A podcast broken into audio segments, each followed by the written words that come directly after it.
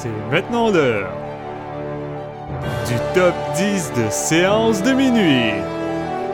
Édition 2021. Et veuillez accueillir maintenant votre animateur, Marc-Antoine Labonté.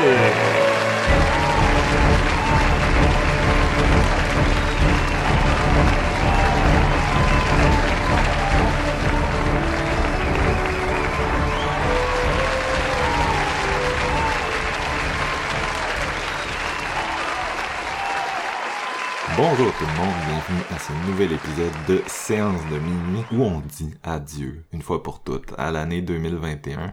On a commencé ça avec notre dernier épisode, vous l'avez peut-être vu passer, le top 10 des meilleurs films d'horreur de 2021. Cette année, on continue avec la tradition, puis euh, on y va avec euh, le top général des meilleurs films de 2021.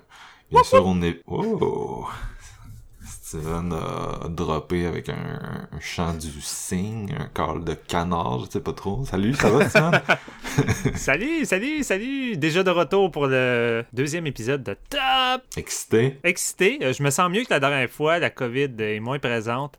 Et euh, ouais, je suis excité, je suis excité, ça va être le fun. Euh, un autre gros 4 heures euh, parce que je vais m'éterniser sur euh, chacun des titres. T'as l'air en forme, mon Steven, ouais, aujourd'hui. Ouais, ouais, ça paraît, hein, ça paraît. Euh, Ça- ça- ouais, tu rayonnes euh, pareil comme le chant du cygne, euh, l'animal qui chante tous les matins. Là. Wow. Jean-François, euh, je, vais- je vais pas te laisser euh, de côté, là. Je vais t'introduire tout de suite. Salut, salut. Allô! Mais là, il m'a pris un petit peu de cours. euh, Je sais pas que la... je suis pas très bon pour faire des, des bruits d'animaux. Fait que je vais être à moi-même puis je vais frotter ma barbe sur mon micro. Et voilà. Bon matin. As-tu amené une sélection de champagne euh, à l'épisode? On pop, euh, on, pop le champagne sans alcool euh, du côté des Wallet. écoute, depuis. ça a fait un mois hier que je suis en break de boisson. Donc, euh, mes meilleures recommandations sont les bulles de nuit à 0,2%. euh, Ouh. Oh, quelque chose de bien sucré puis gravé pour l'épisode. La Saint-Valentin approche en plus. Ouais. Mm. Mais je risque de travailler. Je pense qu'ils vont, euh, ils vont ouvrir le restaurant pour euh, un lundi spécial Saint-Valentin cette année. C'est que je risque d'être Nice. là à servir du vin, mais à ne boire que de l'eau. C'est quand même une bonne nouvelle, je crois. Ben oui. Oh oui, on est, on est très content de ne pas être euh, off jusqu'au mois de mai. là. Fait que, non, Ouais. c'est des Non, bonnes non, nouvelles. sûr. Ok, ben là, Steven m'a complètement fait déraper, mais, mais c'est ça, c'est ça. Écoutez, salut, c'est un top 2021, puis euh, comme d'habitude, puis euh, dans le fond, on, ne nommera pas de films d'horreur dans le top, parce qu'on a déjà fait un top de Oh. films d'horreur. Donc on évite euh, les doublons. Ben regarde, Steven, euh, je t'entends soupirer. euh, on on t'a vu tricher euh, comme un petit un petit gamin à serpent et échelle là, la- la- dans le dernier épisode. Fait garde, si tu veux tricher puis remettre tes films deux fois, vas-y, be my guest, the empty man encore. Steven, c'était lui qui faisait à la banque à Monopoly, puis une fois de temps en temps, il se glissait un Ouais, billet brun dans les poches. Hein? Crime, Ouais. tu me connais bien, je pense, JF. Ah ouais, hein? Ouais. La personne qui est craquée de faire la banque au Monopoly, là, non, trosse, trosse pas ça. Donne, donne-les à la personne qui est genre, j'ai pas le goût, genre. c'est ça. Bref, bref, euh, comment on commence ça? Ben, je vais vous demander, euh, 2021, euh, on a vu beaucoup d'horreur parce qu'on est des, des triples d'horreur, mais dans le cinéma en général, est-ce que vous avez, euh, êtes-vous satisfait? Avez-vous vu beaucoup de films? Êtes-vous content de votre top? Euh, je vais commencer avec euh, Steven, là, qui a l'air vraiment craqué. C'était comment ton année? T'en as déjà parlé un peu, tu sais que t'as vu moins de, de choses, là. Ouais, ben, je suis moins craqué là, sur ce sujet-là parce que contrairement à l'horreur, j'ai vu beaucoup moins de choses dans le cinéma en général, puis il y a vraiment beaucoup de titres que j'ai loupés, que j'avais vraiment du gros hype. On va dire que je suis semi-satisfait de mon top 10 dans le sens où j'ai l'impression qu'il y a d'autres films qui auraient pu s'incruster vraiment. Euh, puis notamment que je suis un, très grand fan de Marc Duplass. Puis habituellement, je suis tout le temps celui qui fout le, le dernier Duplass dans son Ouais. top. Puis je l'ai loupé cette année. Puis ça m'écœure. Ça m'écœure parce que ça, c'est un que je voulais vraiment voir. C'est vrai que Euh, t'es toujours genre, t'es toujours le gars qui arrive genre avec un, un film de 10 places que je suis comme, ah, j'ai pas vu ça. non, c'est ça. Euh, fait que euh, là-dessus, je suis déçu. Puis je mets ça sur la faute en tant que telle de l'année qui a juste été vraiment merdique, qui a vraiment été difficile. Puis, euh, contrairement à l'horreur, j'ai pas été autant dans le cinéma le fun pour le, top en général. Et je trouve ça dommage parce que ça, ça, aurait été le fun d'avoir plus de titres amusants, mais en même temps, je trouve que mon top 10 général va plus refléter euh, les épreuves que j'ai eues au travers de l'année, puis mes moments difficiles. Mm. Et c'est ces films-là qui sont restés avec moi, veux, veux pas, parce que j'ai réussi à m'identifier le plus possible à, tout ça. Fait que, mm. Euh, une drôle d'année. Euh, je pense que c'est une très bonne année niveau cinéma général. c'est juste moi qui ai eu de la misère à suivre la cadence à partir de cet été. Fait que c'est un peu de ma faute. Malgré tout, des estis de bons titres là-dedans. Je le dis tout le temps au podcast, mais comme spectateur, t'es pas un robot, t'es pas une personne euh, hyper objective. T'sais, on essaie de, de faire semblant qu'on l'est quand on fait de la critique, mais tu sais, ça reste que c'est normal, je pense, de d'avoir des vibes, d'avoir des émotions, puis de, de connecter avec des films qui vont suivre cette vibe-là. On pense que ça arrive à tout le monde, là, même ceux qui font semblant que non.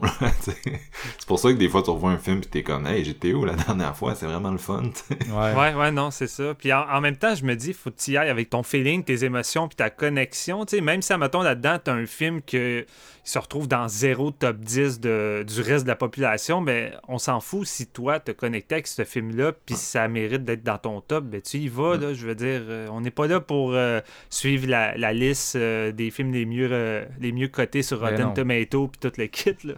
Puis vous êtes, vous êtes d'excellents vendeurs. J'ai confiance que Jeff va pouvoir nous vendre son Star Wars annuel. Il en est pas eu cette année, Colin.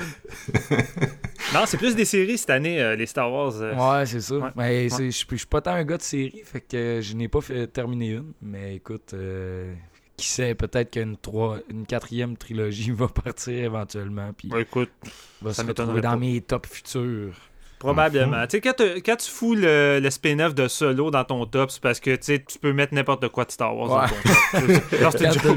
baveux, baveux. c'est correct. Je m'assume à 100%. Mais non, j'aime ça baver de petit GF, mais il ben sait que c'est des jokes. Puis toi, Jeff, euh, justement, ton année. Euh, C'était une drôle d'année aussi. Ben, j'ai vu énormément d'horreur cette année. Quand je suis arrivé pour faire mon, mon top général, je me suis. Euh, me suis dit, j'ai pas vu grand chose cette année dans le fond. Ben, j'ai été six mois à l'école, après ça, bon, un gros été au travail, après la réouverture, blablabla. Fait que je me suis rendu compte que, l'horreur, c'est vraiment ma passion principale dans le cinéma, puis ça a apparu cette année parce que l'emphase était là-dessus. Euh, fait que, mettons, pour résumer, dans mon top 10, il y a sept des films que j'ai vus dans le dernier mois. Fait que j'ai fait un énorme travail de rattrapage dans dans les dernières semaines. Est-ce que c'était. C'est une très bonne année cinéma, mais un peu comme Steven, pas pour les mêmes raisons. Ça a été plus ou moins. Euh, plus ou moins mon année, en fait. Par contre, oui, j'adore tous les titres qui font partie de mon top. C'est juste qu'il y en a certains. J'aime beaucoup revoir les films une deuxième fois avant de les intégrer dans un top. Là, le top que j'ai aujourd'hui, il y en a quelques-uns que j'ai pu. Sinon, vraiment, c'est des, euh, des, first watch là, mm pas mal à grandeur. Par contre, je suis quand même satisfait. C'est juste. C'est une année de même. ouais, ben. Pareil pour moi. euh, ben, j'en avais, je l'avais déjà évoqué un petit peu dans l'épisode de la semaine passée, mais tu sais, euh, ça m'a un peu rattrapé le fait de pas aller au cinéma, les confinements. Mm-hmm. On a commencé l'année sur des, un couvre-feu. Ah, Quelle mesure débile, sans vouloir tomber dans, dans politique. Puis, euh, euh, bref, ça m'a un peu pogné. Puis, sincèrement, j'ai écouté moins de films que d'habitude. Puis d'habitude, je me fais comme une fierté, tu sais, c'est sûr, c'est un peu aussi le podcast, mais je me fais comme une fierté de voir vraiment beaucoup de trucs, d'aller dans des sentiers euh, peu euh, explorés, puis tu sais, d'arriver vraiment avec une bonne vision d'ensemble de l'année, puis un top que je suis à l'aise, parce que je suis comme, ah, y a rien, tu sais, qui est vraiment, euh, que j'ai pas vu, que je me sens un peu mal. Mais là, cette année, honnêtement, il y a beaucoup de choses que j'ai pas vues. Euh, c'est un, c'est un top 10 que j'aime, c'est 10 films que j'aime puis que je suis content d'avoir puis je vais être content d'en parler. C'est juste que euh, il y a beaucoup d'affaires que j'ai pas vues, fait que j'ai l'impression que ça pourrait quand même bouger éventuellement comme liste euh, si je fais des découvertes tardives là, 2022. Euh, puis bien sûr, il y a, il y a eu la refermeture à la fin de l'année qui a comme un peu coupé l'élan. Fait que là, il y a des films que je me suis dit, bon, on va repousser à, tu sais, mettons des films comme Red Rocket, Licorice Plaza. nous autres, on fait toujours la, sortie québécoise, fait qu'on pousse mhm. ça à 2022, c'est rendu des films 2022 un film comme West Side Story que j'ai pas pu pogner puis qui était à l'affiche comme une dizaine de jours là c'est comme euh, je l'ai pas vu, j'aurais aimé ça le voir. Ben bref, c'est un film de 2021 qui va peut-être euh, faire la liste, euh, le top tardivement, malheureusement. Qui sait? Peut-être pas non plus, là, je veux dire Spielberg, c'est pas non plus un gars qui fait régulièrement mon, mon top, là, même si j'avais j'avais adoré son petit Ready Player One à l'époque. ça, j'avais vraiment envie de le voir au cinéma, West Side Story sur grand écran. ça, ça, aurait été solide. Ouais, ça, c'est une de mes déceptions de ne pas pouvoir euh, y aller. Puis c'est plate parce que avec des cinémas qui, qui rouvrent dans pas long, moi puis Marc, on va pouvoir voir Scream 5. Hein? Ah. Mais je me dis, euh, si West Side Story euh, va être dans les salles, je vais en profiter, mais c'est plate parce que l'épisode top va être passé si jamais j'ai un gros coup de cœur, mettons. Fait que je trouve ça dommage. ouais, c'est ça. Fait que c'est un peu poche pour ça. Donc, prenez nos listes avec un grain de sel, comme on vous l'a dit. Mm. C'était pas nécessairement notre plus grande année de cinéma 2021, mais je pense quand même qu'on va avoir beaucoup de fun avec cet épisode-là, comme d'habitude. Puis ben que. Euh, malgré tout, là, on va, on va parler des films euh, qu'on a aimés, euh, puis, puis, c'est ça le plus important. Donc, écoute, on se souhaite une année 2022 avec plus de visites au cinéma, plus de, de, de, de films vus, tout simplement. une année plus normale, bref. Et euh, sur ce, je pense qu'on peut commencer euh, les top 10. Let's go. On va y aller avec Monsieur Steven, euh, qui déteste commencer, mais Jeff a commencé le dernier, fait que c'est ton tour. Ah, je me dis, on va garder la même structure, inquiète-toi pas, Steven. Ah, oublie ça, oublie ça. on fera pas 6 heures de Jeff qui commence, pauvre petit. Numéro 10, est-ce que c'est vraiment utile de vous dire que ça se bataille? Euh, que j'hésitais, je savais pas. Puis même en ce moment, je suis encore en train de me dire lesquels que je mets. Puis j'ai quand même fait mon choix.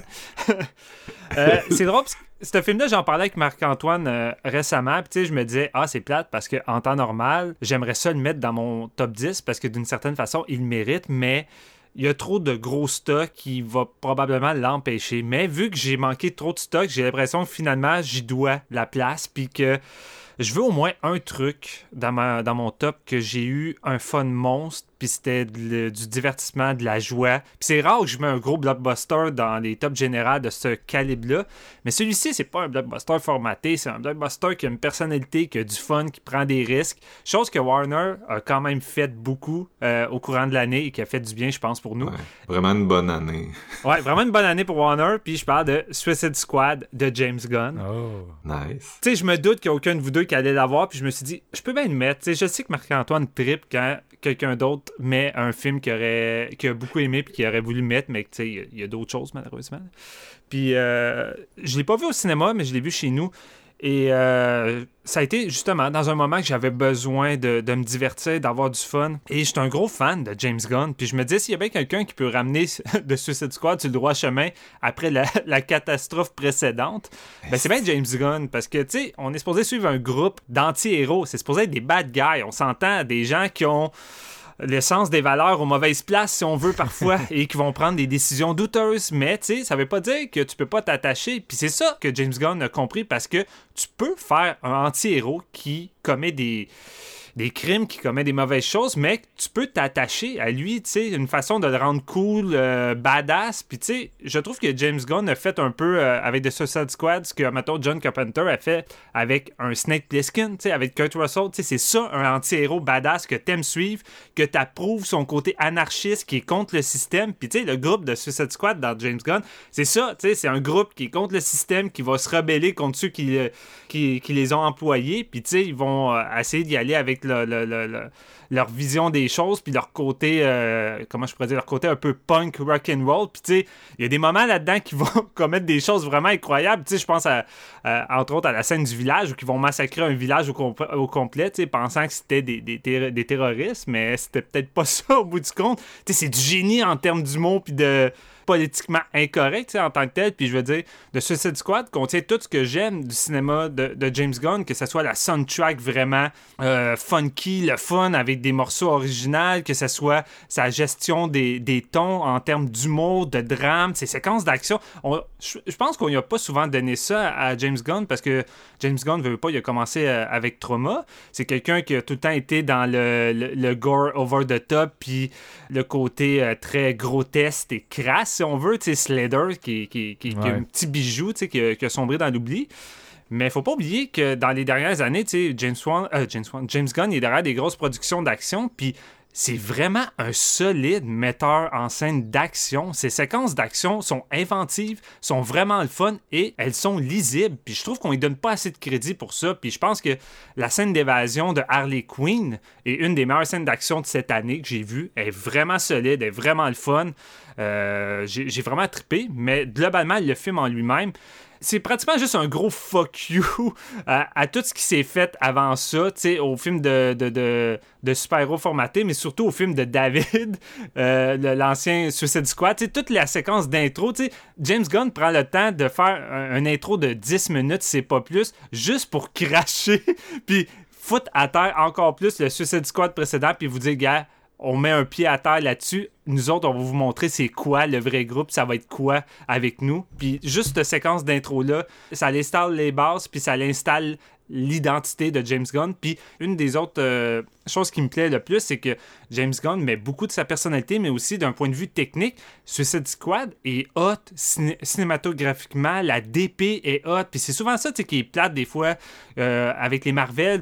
Visuellement, c'est tout le temps, on dirait la même DP, on dirait tout le temps un peu un, visuel type télésérie. Ça manque de personnalité. Les réalisateurs, on ne semble pas apporter de, suffisamment leur touch. Puis là, d'ici dernièrement, ils engagent des réalisateurs qui arrivent à apporter leur touch, que ce soit James Wan avec euh, Aquaman, que ce soit le nouveau Batman qui s'en vient de Matt Reeves, que ce soit ce Suicide Squad-là de James Gunn. C'est pour ça, je crois, que même si je suis pas le plus grand amateur de films de super-héros, je commence à beaucoup plus accrocher aux films de DC en ce moment parce que là, je trouve qu'ils trouvent leur bon rythme, ils trouvent leur identité, puis ils trouvent ce qu'ils veulent faire avec tout ça. Puis à mhm. chaque fois qu'ils vont chercher un réalisateur, ben c'est ça qu'ils font. On se retrouve avec un film qui peut vivre à part, un film qui peut avoir son identité. Je suis pas obligé d'avoir vu les 10 millions d'autres films qui ont été faits auparavant pour comprendre tel personnage, pour comprendre telle situation chaque film peut vivre de façon indépendante, puis je pense que ça fait du bien. On... C'était bien cool au début, le premier Avenger qui rassemblait plusieurs des héros. Ça avait son effet de nouveauté euh, au cinéma, mais maintenant, je pense que ça serait le fun de revenir à des films qui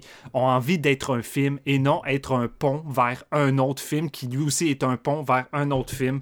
Puis c'est juste que The Suicide Squad, en même temps, c'est aussi juste un putain de bon blockbuster généreux. Tu sens son budget qui est là. Puis en plus, James Gunn termine ça sur un final de Gaiju type Godzilla que j'ai pas vu venir. J'ai comme fait, man, j'ai eu Godzilla versus Kong cette année que j'ai eu bien du fun malgré ses défauts, que ça avait ses qualités. Puis James Gunn m'arrive puis il me fout une espèce de, de, pseudo Gaiju dans les 30 dernières minutes. J'étais comme, ok, c'est la cerise sur le gâteau, les personnages. Oui, vas-y. Quand j'ai vu l'étoile de mer géante pile sa ville, j'ai fait Hostie, Steven va triper. ah ouais, non, je, je tripais avec les bébés étoiles de mer qui s'accroche au monde puis ça devient un peu comme Avenging of Body Snatcher. C'est comme des popettes. J'étais comme ok c'est du génie. Ça, ça c'est vraiment du James du James euh, du James Gunn parce que même son méchant principal qui est juste une étoile colique et hot. sa mythologie est déjà plus intéressante que le maudit pharaon de momie de, de, l'autre Suicide Squad. Puis je pense le plus gros cœur euh, aussi de, de ce film-là, parce que j'ai. Il y a tellement de bonnes choses, tellement de bonne qualité. Puis j'en parle un peu plus parce qu'on n'a pas fait d'épisode. Puis c'est le genre de film que ça leur été hot de faire un épisode. Marc en avait parlé un petit peu euh, durant le, le, le Fantasia, ça je m'en souviens mais c'est surtout que j'aime ce groupe-là, puis je pense que c'est le plus important. Je sens que c'est un groupe, je sens que c'est une pseudo-famille reliée, chose qui manquait grandement dans le précédent, et chaque personnage ont leur personnalité, puis même le requin. Tu sais, James Gunn arrive à donner une personnalité à un requin qui parle pas vraiment, qui lâche plus des bruits. Il arrive à le rendre attachant, il arrive à le rendre fun. Est-ce que c'est à cause que c'est Stallone qui le fait? Je sais pas, peut-être. mais... Il l'a fait avec Vin Diesel avant aussi, là, avec l'arme. ouais, il l'a fait avec Vin Diesel. Dans le fond, tu sais, euh, James. Euh, James je, suis tout le temps sur le bord de James Wan. James Gunn est vraiment doué pour aller chercher euh, nos Monsieur Musk pour en faire des des personnages animés un, peu limités. Mais en même mm. temps, ça, donne que c'est des personnages vraiment attachants. Puis Elris Alba là-dedans, génial, génial. Honnêtement, je l'ai vraiment trippé sur euh, son personnage. Puis ça me donnait envie ensuite de me faire un petit marathon de Elris. Là. Euh, il avait sorti son western sur Netflix également que j'ai écouté qui était vraiment le fun. J'ai vraiment trippé. Puis c'est ça, tu sais, vraiment plusieurs. Tous les personnages sont le fun, attachants. Même euh, John Cena en de Peacemaker qui est tout le temps en rivalité, justement, avec le personnage d'Edris. Il est hilarant. J'ai hâte de voir justement la série qui vient de sortir, qui est faite également par James, euh, James Gunn. Euh, la série est bien reçue. Ça a l'air d'avoir la même vibe. Euh, comme je dis, un peu punk trauma. Tu sais, c'est ça qui est le fun. On retrouve le côté trauma de James Gunn dans, dans Suicide Squad. Fait encore une fois, c'est fou de, voir ça, de voir une production de 200 millions de dollars avec une attitude, avec des scènes sanglantes, puis une vibe. Tu vois que c'est les racines de James Gunn dans le temps qu'il était chez Trauma. Tu le vois qu'il y a bien plus de lousse aussi que les réalisateurs de Marvel aussi. Exactement. Ben, c'est ça que James Gunn disait. Il disait qu'il y avait eu full de lousse pour euh, aller à fond là-dedans. Puis j'ai vu du monde qui trouvait que c'était. Tu sais, que s'il y avait autant de lousse, pourquoi il n'a pas été plus loin, tout ça. Je pense qu'à un moment donné, il y a une limite. On n'est pas là pour faire le film le plus trash au monde. Puis en même temps, je trouve que le film contient suffisamment de moments gore qui va être quand même loin là, pour ce type de production-là. Tu sais, t'as même une séquence euh, où tu vois un peu l'espèce de laboratoire avec les cobayes et les étoiles. Puis c'est digne d'un film d'horreur. C'est gore, les effets pratiques sont malades. Parce que, encore une fois, James Gunn, il mélange CGI, effets pratiques. Les effets pratiques sont malades. Le CGI là-dedans est vraiment ça coche. Toute la finale avec l'étoile est vraiment bien faite. Fait que, honnêtement, moi, j'ai pas grand chose à, reprocher. Ça a été du fun du début jusqu'à la fin. Puis euh, c'est juste du blockbuster de, haut calibre, bien foutu, bien écrit, euh, que des couilles. Puis euh, écoute, j'en demande pas tant, je pense, à mes blockbusters. Puis j'aime, j'aime James Gunn, c'est ça qui arrive. Quand t'aimes le gars, c'est pratiquement assuré que tu vas adhérer à la plupart de ses films. Si vous n'êtes pas amateur de, James Gunn, ben, si vous n'avez pas aimé, exemple, Guardian of the Galaxy, je pense pas que vous avez plus aimé celui-là. C'est vraiment Guardian of the Galaxy avec euh, une attitude de trauma en tant que tel. Ça. Moi, ça a pris cinq minutes à être accroché. C'est quand que la bébite poilue s'est pas nagé. J'étais genre, ok, ah, c'est du génie. là, la belette. la ah, belette. Puis, non, mais c'est malade parce que toute la séquence d'intro, c'est même pas notre vrai groupe de, de Suicide Squad qu'on suit, mais en cinq minutes, j'avais plus de fun avec ce groupe-là. J'avais envie de les suivre pareil. Puis j'étais pratiquement déçu quand tout le groupe était en train de crever. Ça te montre à quel point l'écriture de James Gunn est tellement solide, puis comment il arrive à rendre des personnages que tu connais à peine déjà, attachant le fun. Ben son, écriture du mot est géniale, puis toute la séquence en entour de la belette, qui a l'air tellement conne, mais tu sais, que, que, que, tu sais, je sais pas combien d'enfants, puis là, tout le monde est comme ben, moi, je pense que c'est un, loup-garou. Puis là, t'en as un qui fouille qu'un loup-garou! Vous avez amené un loup-garou dans l'avion! Écoute, c'est du génie. Ce film-là, à chaque fois que je repense, je ris. J'ai envie de le revisiter. Puis justement, ça a une bonne valeur de réécoute. Puis j'avais besoin de ça cette année. Fait que c'est vraiment du gros, euh, du gros bonbon, du gros fun. Ben, nice. GF, toi? Moi, euh, euh, mon numéro 10 euh, cette année, c'est un film d'un réalisateur que je connaissais vraiment pas beaucoup. J'avais vu un seul de ses films à date. C'est un réalisateur qui a travaillé entre autres sur des, des screenplays de, de Scorsese. C'est The Card Counter de Paul Schrader. Nice. qui m'a oh. vraiment, vraiment procuré un fun de haut calibre cette année. Puis c'est en écoutant Card Counter, juste pour faire une petite parenthèse, c'est après ça que je me suis tapé First Reform. J'ai euh, regardé aussi mon euh, Vinegar Syndrome de Paddy Hearst que je vous recommande fortement. C'est une histoire vraie des années 70 avec des gens de révolutionnaires qui enlèvent une, une genre de femme riche qui va finalement euh, adopter les idéaux de ses capteurs puis euh, devenir un petit peu une figure emblématique de, de, de, ces moments-là. Puis j'avais vraiment euh, beaucoup aimé ça. Puis là, Card Counter, dans le fond, c'est ça raconte l'histoire de William Tell qui est joué par Oscar Isaac qui, qui donne une fucking bonne performance là-dedans. Lui, c'est un ancien militaire qui est rendu justement un, gars qui fait la ronde des casino. Il compte les cartes, puis il veut faire ça vraiment low-key. Fait qu'il fait en sorte de gagner des petits montants à chaque place pour pas attirer l'attention, si on veut. Il joue Blackjack, entre autres. C'est un bon joueur de poker aussi sur son, euh, sur son chemin, il va rencontrer un, jeune garçon du, euh, du, nom de Cirque, qui est euh, Ty Sheridan, un gars qui a joué dans. Ben, c'était l'acteur principal de Ready Player One. Puis il a joué entre autres aussi cette année dans Voyagers, qui est sur Prime, un genre de film de vaisseau spatial qui s'en va coloniser. C'est pas très bon, fait que c'est pas une recommandation, entre autres. Euh, mais euh, ouais, c'est Ty Sheridan qui joue justement un jeune gars qui fin de l'adolescence qui veut euh, se revenger d'un genre de colonel militaire qui partage le passé de William Tell. Puis justement, le personnage de Tell veut, l'amener avec lui dans sa ronde pour justement y changer les idées. Il l'amener ailleurs que dans cette vibe de, de, de, rage, de vengeance là. Puis il veut essayer de, le changer pour le, y, y montrer que ça vaut pas la peine. Puis au courant de de leur run, si on veut. Ils vont, euh, ils vont rencontrer le personnage de, de, Linda qui va devenir l'espèce d'agente qui donne du cash à Tel pour jouer dans des tournois de poker. Euh, bref, euh, pour faire une histoire courte, on va voir la relation justement entre ces trois personnages-là évoluer. Puis euh, j'ai vraiment, vraiment beaucoup aimé euh, Isaac puis Sheridan ensemble là-dedans. Et C'est un film qui joue un peu avec les tons. J'ai trouvé que c'est sérieux, mais il y a vraiment des moments où que ça essaie de te dérouter, qu'il y a une espèce d'humour noir qui est vraiment hyper humanisé quand même. Puis ben, je suis un gars qui aime beaucoup, beaucoup les cartes. J'aime le poker, tout ça. Fait que déjà là, cette vibe-là de se promener de casino en casino, de voir la relation autour des tables, de, sais, les, les, les, les, les, les mou- voyons, les plans de caméra rapprochés avec les yeux, les, les expressions, les échanges, puis tout, ça, ça, ça me charme vraiment beaucoup. Puis j'ai trouvé Shredder qui a une réalisation qui est crissement atypique, qui a un style propre à lui que j'ai découvert. euh, je me- les trois films que je parle que j'avais que j'ai vus, c'est dans la même semaine. Puis je me suis vraiment trouvé découvert un amour pour le réal et je veux vraiment plonger dans ce qu'il dans ce qu'il a fait. Là. Je veux dire, c'est un gars hyper talentueux qui, qui est capable de, de bien écrire ses personnages. Tu sais, je comprends que ben, il a comme écrit Taxi Driver puis Raging Bull, puis Mm. j'étais comme wow, c'est quand même un gars qui a crissement beaucoup de bagages puis que, qui mérite d'être découvert. Je sais que Marc euh, il avait mis First Reform en son numéro 1, je pense, en Ouais. 2017. Yep. J'avais, c'est ça, j'avais pas, j'avais pas vu le film. Je, je me disais, ah, faut que je vois, faut que je vois. Mais en même temps, tu sais, quand tu connais pas un réal, des fois, tu te dis, je plonge-tu là, j'essaie-tu de voir des, son stock un petit peu plus vieux parce qu'il y a quand même des gros trucs aussi derrière euh, la cravate. Non, je me suis découvert un Christie de, de- d'amour pour ce gars-là. Puis euh, justement, avec Patty Hearst, entre autres, même euh, First Reform que j'ai beaucoup aimé.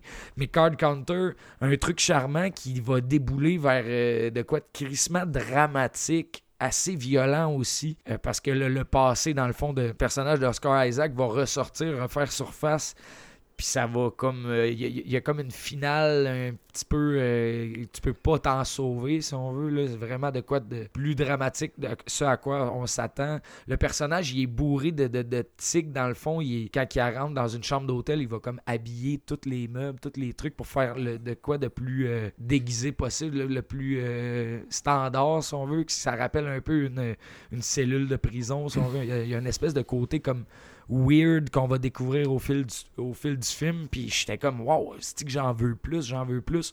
Puis euh, c'est ça c'est juste sa relation aussi avec euh, c'est Tiffany Haddish qui joue son espèce de c'est genre une gérante si on veut un investisseur euh, qui donne du cash pour que lui joue.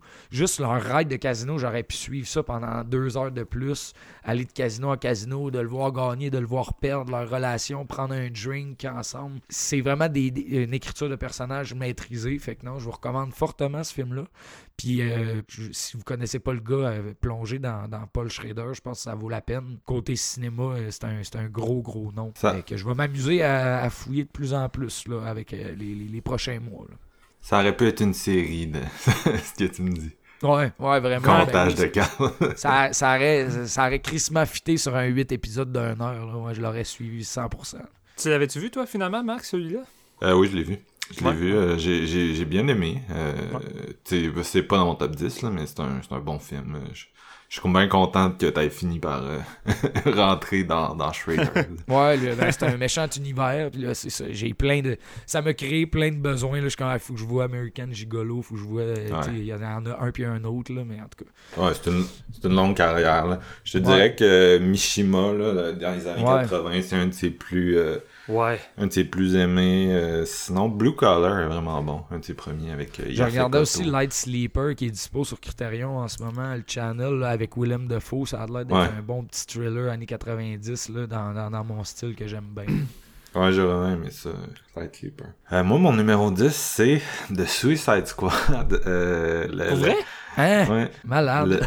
le, le meilleur rôle de Jay Courtney euh, en, en- en carrière. Je l'ai pas mentionné, mais fuck oui, puis tu m'avais hypé avec ça, là, c'était fou, là. Ah, vas voir Steven, là-dedans, tu vas l'aimer, Jay Courtney. Je suis comme, Ouais. comment je peux aimer Jay Courtney là-dedans, Marc? Il est à chier.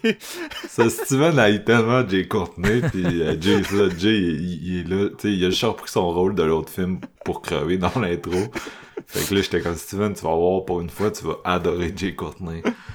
Euh, mais non, c'est ça. euh, c'est un peu la même, la même, la même. euh, je suis un peu à la même place que toi avec le film. C'est-à-dire, tu sais, euh, c'est c'est vrai que James Gunn c'est un, un edge lord. Puis je pense que le, sa posture de edge lord, je pense que c'est quelque chose qui, qui était peut-être plus in en 2006 qu'en en 2022, tu sais.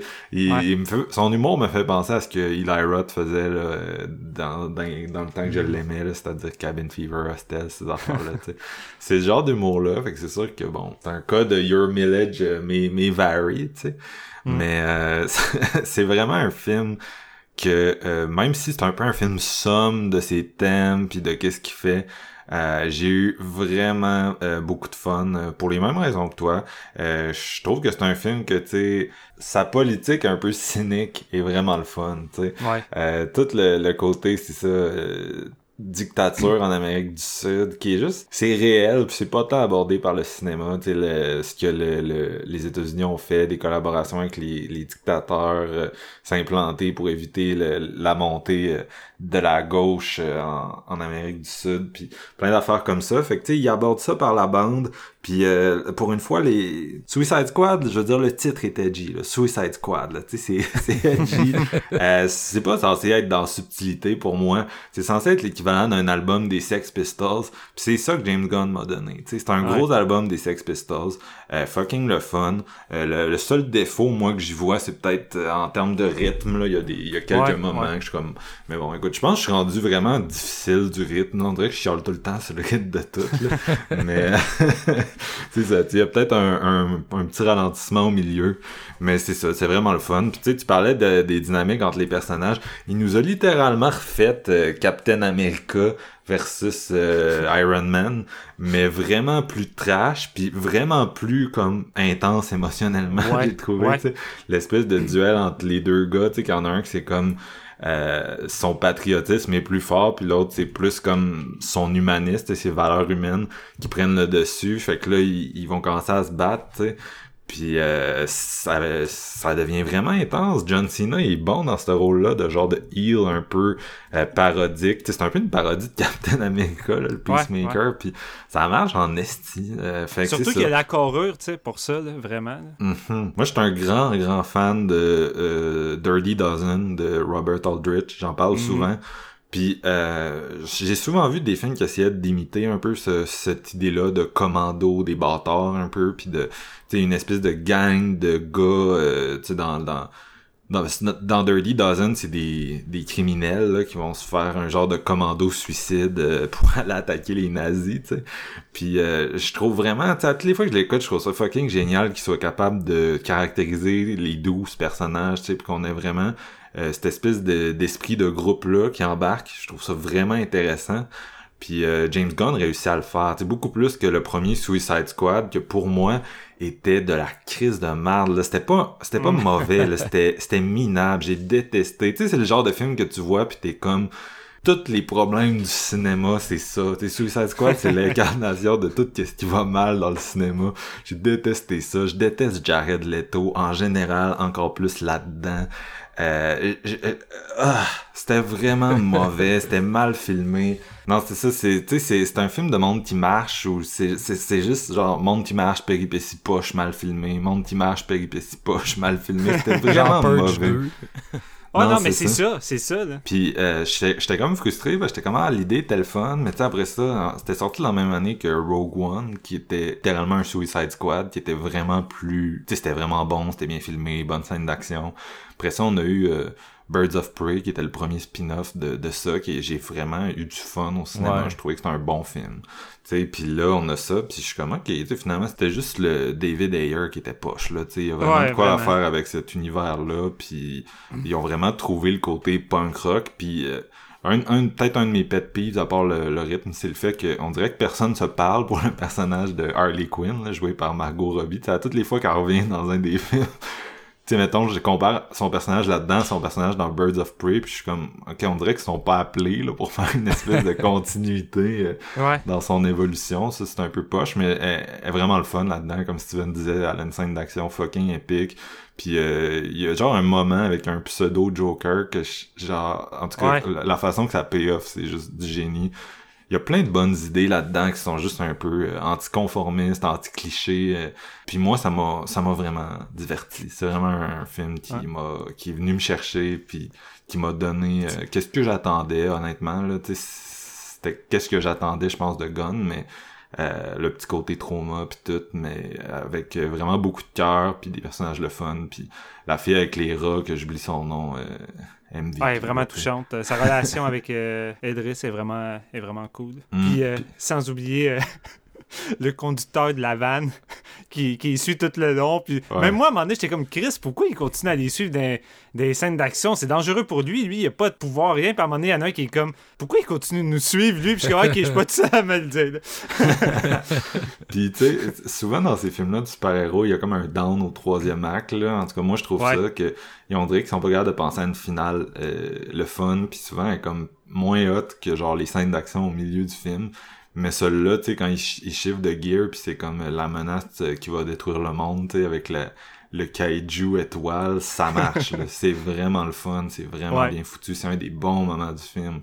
Genre, il y a pas de baisse de rythme euh, avec ça. Puis c'est génial. Euh, fait que ouais, c'était pas mal le blockbuster de l'année pour moi aussi. Malade. Tout ça nous amène à nos Idris numéros 9. Elba. C'est quoi, t'as dit euh, J'ai dit vivement Idris Elba pour James Bond.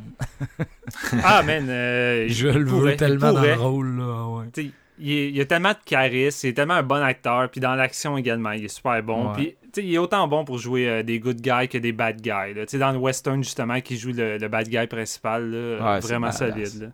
Vraiment. Euh, Steven, ton numéro 9. Numéro 9, euh, on y va quand même avec un gros morceau qui, j'ai le feeling, on dirait que le monde n'en parle plus. Euh, quand c'est sorti, euh, on en parlait. C'était quand même euh, un film qu'on voyait facilement se rendre aux Oscars, mais là, euh, on dirait qu'il y a peut-être juste moi qui l'a gardé en tête. on a fait un épisode dessus et euh, j'avais quand même beaucoup aimé. C'était Judas in the Black Messiah de Shaka King. Ben, il était aux Oscars l'année passée, man. Ah, c'est pour ça. C'est que je t'épais, c'est pour ça. C'est nous autres qui est en retard. Daniel, Ka- Daniel Kaluuya a gagné l'Oscar de. Ben oui, t'as raison, en de plus- soutien. Ben oui, je capotais pis tout, c'est moi qui ai perdu là. Ok, je retire tout ce que je viens de dire. Je vais, je vais le laisser là parce que c'est drôle. là. Je, vais, je vais assumer euh, ma bêtise euh, au lieu de couper ça au montage. Mais non, c'est ça. C'est un des films euh, cette année qui m'a marqué. Ça a été une de mes premières locations à 24,99 quand ça a commencé. Euh, parce qu'on s'entend, c'est pas tous les films que tu as envie de payer ce prix-là forcément. là, même C'est un, si. film euh, de... c'est un autre film de Warner. je pense que cette année, dans nos deux tops, là, on va avoir une couple de Warner. Euh, mais c'est ça, on, on en avait parlé dans l'épisode. Je suis pas forcément le plus grand amateur des biopics. Euh, souvent, on, le dit, c'est très, c'est très formaté, c'est très cliché, ça suit les mêmes structures. Euh, souvent, on essaie juste de te faire euh, un résumé de l'histoire puis d'essayer de, comment je pourrais te dire, de, de t'éduquer puis au, au lieu de te faire un vrai film, tu sais. Et euh, Judas is Black Messiah, ce, que j'avais vraiment apprécié, c'est que, un, je connaissais plus ou moins euh, l'histoire des Black Panthers. Fait que déjà là, je rentrais un peu de, façon vierge dans tout ça. Euh, Fred euh, Hampton, tu sais, je connaissais de nom, je connaissais l'impact, mais en dehors de ça, l'histoire, je la, je la savais pas vraiment, puis encore moins du personnage de, de Bill O'Neill qui, était infiltré p- puis engagé par la police pour infiltrer les, Black Panthers. tu sais. Fait que quand j'ai vu le film, j'ai été surpris à quel point que ça cherche pas tant à être une biopic qui va suivre les événements à la lettre dans une ligne directrice vraiment euh, fidèle aux événements. Oui, le film passe à travers quelques gros moments clés, mais avant tout, ça reste un film d'infiltration de police, ça reste un divertissement, ça reste un trailer qui est basé sur un fait véridique, puis on essaie de te faire un, quand même un, un gros, en guillemets, je pourrais dire, un gros blockbuster qui est comme euh, solide cinématographie, puis tu sais, ça a un côté très stylisé, puis ça me fait, ça me rappelait beaucoup, tu sais, euh, Black Clansman, tu sais, de, de Spike Mhm. Lee, tu sais, dans le sens que ça, tu sais, oui, c'est tiré d'un fait vécu, mais ça l'essaie avant tout, tu sais, d'être un film, puis même si ça prend des, des avenues plus fictives, mais ça, ça l'essaie de paraître d'être un divertissement, puis c'est ça que j'appréciais de Judas and the Black Messiah, puis c'est surtout que c'est le Daniel Kaluuya show. Veux, veux pas. Tu sais, avant tout, là-dedans, Daniel Kaluuya, il est incroyable en, Fred euh, Hampton. Puis chacune de ses apparitions, chacun de ses speeches, t'es rivé à ses lèvres, t'es rivé à- envers son, son énergie. Puis j'ai vraiment été imprimé par l'histoire de suivre euh, les deux points de vue, évidemment. Par moment, on est du côté de Hampton, mais on est aussi beaucoup du côté de Bill O'Neill. Puis de voir son tiraillement entre je comprends la cause, j'ai pratiquement envie de me, de, de, me joindre à la cause, mais je vois aussi les mauvais côtés de tout ça et je vois surtout aussi la police qui sont là puis qui sont en train de l'exploiter. Puis oh, je parle notamment de Jesse Pigman qui joue le policier qui l'engage là-dedans. Evil de Matt Damon qui continue d'être aussi bitch en tant que tel euh, dans, dans, ses agissements, qui est tout le temps en train d'amener Bill au restaurant puis payer un gros steak pour essayer de dire gars, tu vas avoir la belle vie de luxe si tu continues à nous aider puis à, faire en sorte qu'on va coincer euh, Hampton jusqu'à temps que finalement ça arrive aux événements tragiques qui arrivent dans le film. Mais j'ai juste trouvé que c'était quand même un solide trailer biopic qui sort des sentiers battus euh, avec une solide mise en scène, bonne écriture qui me donnait envie juste d'en apprendre un peu plus sur, euh, sur l'histoire. Puis je pense que c'est ça une bonne biopic. Une biopic, c'est pas de tout essayer de condenser en deux heures, ce qui est souvent été possible.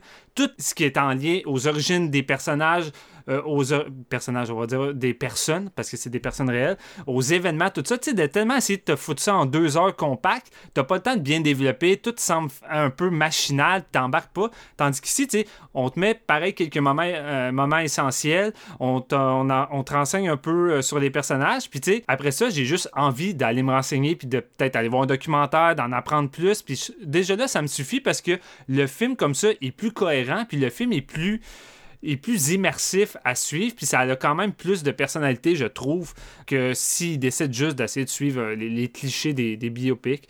Et euh, solide casting, euh, comme je disais, solide, solide réalisation de, de Shaka King, qui je pense c'était un premier film en plus. non, non, il y en avait fait un avant, mais en tout cas, solide solide film avec euh, un Daniel Kaluuya au sommet de sa forme. Puis euh, ça m'avait quand même euh, bien marqué. Puis j'avais envie de le revisiter également. C'est un film que j'ai vu une fois. Puis c'était comme quand il est sorti. Fait que c'est un petit peu vague dans ma tête. Mais on avait fait un, bon épisode moins marqué Antoine. Fait que si vous voulez peut-être en connaître un petit peu plus en détail, je vous dirige vers cet épisode-là qui était bien. Nice. effectivement, un épisode très le fun. Mm. Jeff, toi, ton numéro 9 mon numéro 9, on s'en va sur euh, un film qui m'a vraiment secoué. Euh, c'est euh, un film de Ridley Scott, The Last Duel. Je l'ai pas vu. pas... ah, je, pensais que t'avais... Ouais, je pensais que t'avais trouvé le temps de le voir. ouais, ben tu sais, le pire, c'est que j'étais comme, hey les gars, Walmart a fait une erreur. Ils ont mis ses tablettes de Last Duel une semaine en avance. Je l'ai acheté. Je vais pouvoir le voir. non, je l'ai pas débattu. Toi, Marc, tu l'as-tu vu? Non plus. non? OK. Euh, j'ai vraiment, vraiment aimé ça. Je me le suis vu en, doublé. Je me suis fait une soirée doublée médiévale. Puis ça, écoute, euh, de la World me charmé. Ouais, ça, c'est avec Matt Damon, Adam Driver, euh, Jodie Comer. C'est dans le temps de, du roi Charles VI, puis tout. Puis euh, bon, euh, le chevalier euh, Jean de Carouge, qui est joué par Matt Damon, va, se marier à Marguerite de Carouge, au Comer. Lui, il, dans le fond, il se battait au, pour, le, roi Charles, mais il se bat avec le personnage d'Adam Driver, qui est Jacques Legris, qui sont amis, puis tout ça. Puis après le, mariage, justement, de, de Jean de Carouge, à un moment donné, il va perdre un peu sa terre qui, allait lui être allouée. Puis lui, il est vraiment fâché de ça, puis il veut la, la, réclamer. Puis euh, Jacques Legris, lui, est euh, euh, comme l'espèce de chevalier qui est nommé, genre, pas, j'ai pas le mot, mais Ben Affleck qui joue Pierre d'Alençon, qui est comme un genre de politicien, maire, si on veut, que c'est lui qui, qui, donne les terres. Son bras droit va devenir Adam Driver, fait qu'ils vont comme être un petit peu en chicane, les deux. Puis finalement, au, centre de l'histoire va arriver quelque chose euh, qui a un lien avec sa femme, Marguerite de Carouche. Puis là, ils vont. Euh, à partir de là, on va voir un peu l'histoire selon chacun de leurs points de vue, si on veut. Donc, on va voir euh, une partie ce que euh, Matt Damon a vécu, après ça, ce que Adam Driver a vécu, et après ça, finalement, voir le point de vue de la femme, Jodie Comer, puis on va faire un melting pot de ça, politique, puis après ça, ça va finir en The Last Duel. Moi, j'ai vraiment, vraiment, vraiment beaucoup aimé cette euh, mouture-là c'est très, très, euh, c'est très gras, c'est religieux, tout ça, tu sais, ça se passe justement dans, les années, je pense, Charles VI, c'est dans les années comme 1300, si on veut. C'est rough. C'est un film qui est rough, qui est comme froid, puis qui va venir te prendre, euh, au, mettons, par la poigne, là, tu sais, je me sentais pas très bien. En doublé, mettons, je te dirais que mon premier film, c'était c'était plus léger, puis j'ai terminé que celui-là, puis ça a fait OK, là, je suis dû pour aller me coucher. C'était une bonne rêve. euh, c'est ouais, c'est deux heures, pratiquement 2h40. Donc, euh, crise de tour de maître de réalisation. En plus de ça, la, la- la recréation d'époque, les costumes, l'acting, je veux dire. Ça a La- l'air d'une grande épopée euh, Ouais, de qualité. Là, c'est- ça, ça, c'en est un également que je voulais voir sur grand écran. là. Ouais, c'est sûr que sur- au cinéma, ça, a dû être vraiment, vraiment épique. Mettons, le jeu entre Matt Damon, Adam Driver, même Ben Affleck là-dedans, il est super cool.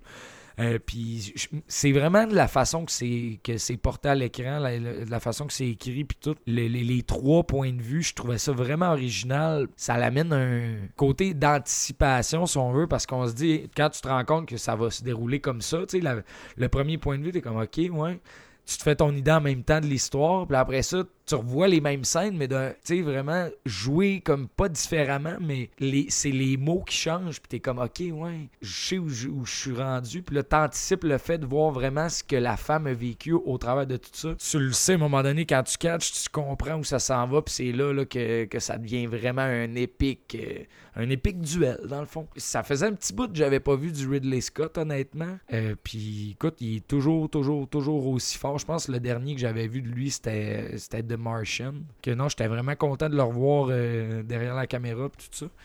Euh, puis écoute, j'aime tellement Adam Driver. Il a fait des grandes choses cette année, même si euh, je vais vous spoiler, mais mettons Annette, c'est pas ma tasse de thé, mais il est quand même très bon là-dedans. Mais je vous dirais que mon, mon coup de cœur cette année, il a été pour euh, The Last Duel, là, il est très très solide là-dedans, comme toujours dans le fond. Si vous voulez un, un truc épique euh, médiéval de presque trois heures, allez-y avec ça, mais je- attachez-vous parce que tu sais, c'est- c'est pas, euh, c'est pas pour les doux, là, tu sais, ça passe pas par quatre chemins, puis euh, c'est rough à regarder, mais euh, crissement solide. Nice. Euh, il, va, il va falloir qu'on rattrape notre retard. Steven et moi, euh. Je pense bien que oui. Hein? Je pense bien que oui. Mm. Pire, c'est que j'en ai entendu beaucoup parler. Je voulais le voir au cinéma, mais bref. Me Ouais, voici. ça, ça, ça, c'est un des films qui a engendré beaucoup de discussions également, euh, notamment avec euh, l'écriture du personnage féminin, dans une époque comme celle-ci. là, Apparemment que c'était vraiment intéressant. Puis la, la dernière séquence d'action, j'en ai entendu beaucoup, Ah, euh, beaucoup malade. bien aussi. Là, fait que je suis comme, ah, j'aurais voulu le voir. Here I am. Bon. Euh, numéro 9, pour moi, c'est une addition tardive à mon top. Euh, je remercie Guillaume, qui est un de nos auditeurs, qui euh, m'a aiguillé. Il m'a dit euh, Ouais, ce film-là, c'était dispo en 2021 sur une plateforme VSD, mais de cinéma, euh, du cinéma moderne, en fait, là, qui permettait de le louer. euh, de le louer. Puis je le savais pas. Fait que j'ai, je, me, je me suis tapé ce film-là euh, cette semaine. Puis euh, le voici. En fait, c'est un, c'est un cinéaste japonais qui a pas mal eu son breakout year, je pense. C'est quelqu'un que, tu sais, avant ça, c'était pas mal, euh, sa notoriété était pas mal limitée au circuit, tu sais, art house vraiment euh, euh, intense. Mais là, avec son dernier film qui s'appelle Drive My Car, qui sort au Québec en début, en ce début 2022, euh, il y a eu plus de, de, de, je pense, une réception un petit peu plus large, puis euh, les gens sont plus intéressés, puis il y a comme vraiment un... ça a l'air d'être un peu le buzz, justement, là, de ce début d'année euh, en matière de cinéma d'auteur. Alors qu'avant ça, euh, honnêtement, tu sais, euh, en 2015, il y a quand même eu un film euh, qui avait eu pas mal genre de, de, de buzz autour, là, de festival, bien sûr, qui s'appelait euh, Happy Hour. Puis c'est un film qui est même pas sorti au cinéma à Québec, tu même pas venu à Québec. Fait que c'est- ça a tout le temps été un succès, je pense, un peu plus euh, confidentiel ici. Euh, cinéaste, c'est euh, Ryusuke Hamaguchi. Puis, il a sorti un deuxième film cette année, parce que comme je disais, Drive My Car, c'est un film qui a été au Festival de Cannes, mais ici, ça devait sortir en janvier, là, les cinémas sont fermés, je pense que ça sort en, en février. Son autre film s'appelle Wheel of Fortune and Fantasy. Puis euh, c'est un anthologie en fait, c'est une collection de trois courts-métrages de lui euh, qui sont connectés, je dirais, par euh, des personnages féminins, puis par une tendance euh, au dialogue, par une tendance vraiment à la, à la communication. C'est beaucoup. Si vous aimez les films de Linklater, qui sont très orientés sur les dialogues, je pense que je pourrais rapprocher, euh, rapprocher son style à ça. C'est très centré sur euh, l'humain, puis c'est très centré sur les performances d'acteurs, puis le- l'écriture là. Tu sais la, la mise en scène est, est là puis elle, elle est vraiment bien mais tu sais c'est elle est plus euh, plus minimaliste plus délicate tu sais. Euh, c'est un plus du cinéma euh, poème tu sais que du cinéma spectacle. Mais moi j'ai vraiment été euh, agréablement surpris là par la qualité de ce film là vous le savez moi je j'aime ça les anthologies. C'est pas que c'est pas un format qui me dérange. Je sais a- il y a du monde souvent qui vont être comme ah, tu sais, c'était le fun, mais tel segment j'ai moins trippé. Moi, je, suis pas vraiment comme ça. Tu sais, je, je, je, pense que j'ai plus une vision d'ensemble de ces films-là. Là, je peux pas dire si c'est mieux ou, non, là. mais non, j'ai vraiment aimé ça. J'ai vraiment été, euh, j'ai vraiment été surpris par la qualité des petites histoires. Tu sais, je, je, je sais pas à quel point j'ai envie de vous dire euh, de quoi ça porte, mais tu sais, mettons, la première ça, va être un triangle amoureux. Ensuite, il y a comme un couple qui essaie comme de faire un comeback à un professeur qui les a fait chier à l'université. En tout cas, tu sais, c'est des affaires de même. Tu sais, c'est comme plus des, des, des personnages qui vont vivre des émotions intenses, tu sais. Mais euh, la façon que c'est écrit, puis où ils nous amènent avec ça, c'est juste c'est juste génial. C'est vraiment de la bonne qualité d'écriture. Fait que si vous aimez ce, ce genre de film-là, qui est un peu plus euh, tranche de vie qui est un peu plus euh, vraiment visiter des, des sentiments puis je pense que c'est vraiment un très bon film je pense surtout que c'est un film qui, est vraiment capable d'aller disséquer un peu tu il y a vraiment une, bonne qualité d'observation de la part du scénariste c'est quelqu'un qui comprend euh, guess l'âme humaine tu c'est vraiment comme euh, c'est ça quand tu t'assieds devant un bon recueil de, de poésie ou puis t'as vraiment l'impression que tu relates ben il y a, y a ce feeling là c'est un film qui est très fort émotionnellement euh, puis c'est très délicat, c'est très beau. Fait que bref, je serai le premier euh, au cinéma pour euh, Drive My Car parce que c'est vraiment plus celui-là là, qui a le gros buzz en ce moment. Puis si vous connaissez pas ce cinéaste-là, je vous dirais, commencez peut-être plus par essayer de vous trouver Drive My Car, par y aller si vous êtes dans un grand centre, là, allez voir ce film-là au cinéma. Mais si vous tripez, oubliez pas, oubliez pas mon, mon petit Wheel of mm. Fortune and Fantasy, une excellente anthologie de, de la part d'Amaguchi là que c'est ça, son étoile va continuer à monter, je pense, dans les prochaines années. Maudit que je voulais voir Drive My Car. À, chaque fois, là, je tombais sur un top, tu sais, toujours euh, Drive My Car était tout le temps dedans, puis après, j'essayais de le trouver quelque part. Je suis comme, ah, comment, il y a sûrement un moyen de le louer ou quelque chose. À un moment donné, le film était disponible sur, euh, sur Mobi, mais là, c'était seulement Mobi US. Puis là, j'étais comme, oh, tant pis. Là. Écoute, mets ça dans ton. Euh, tu vas pouvoir mettre ça dans ton top, mais 2022.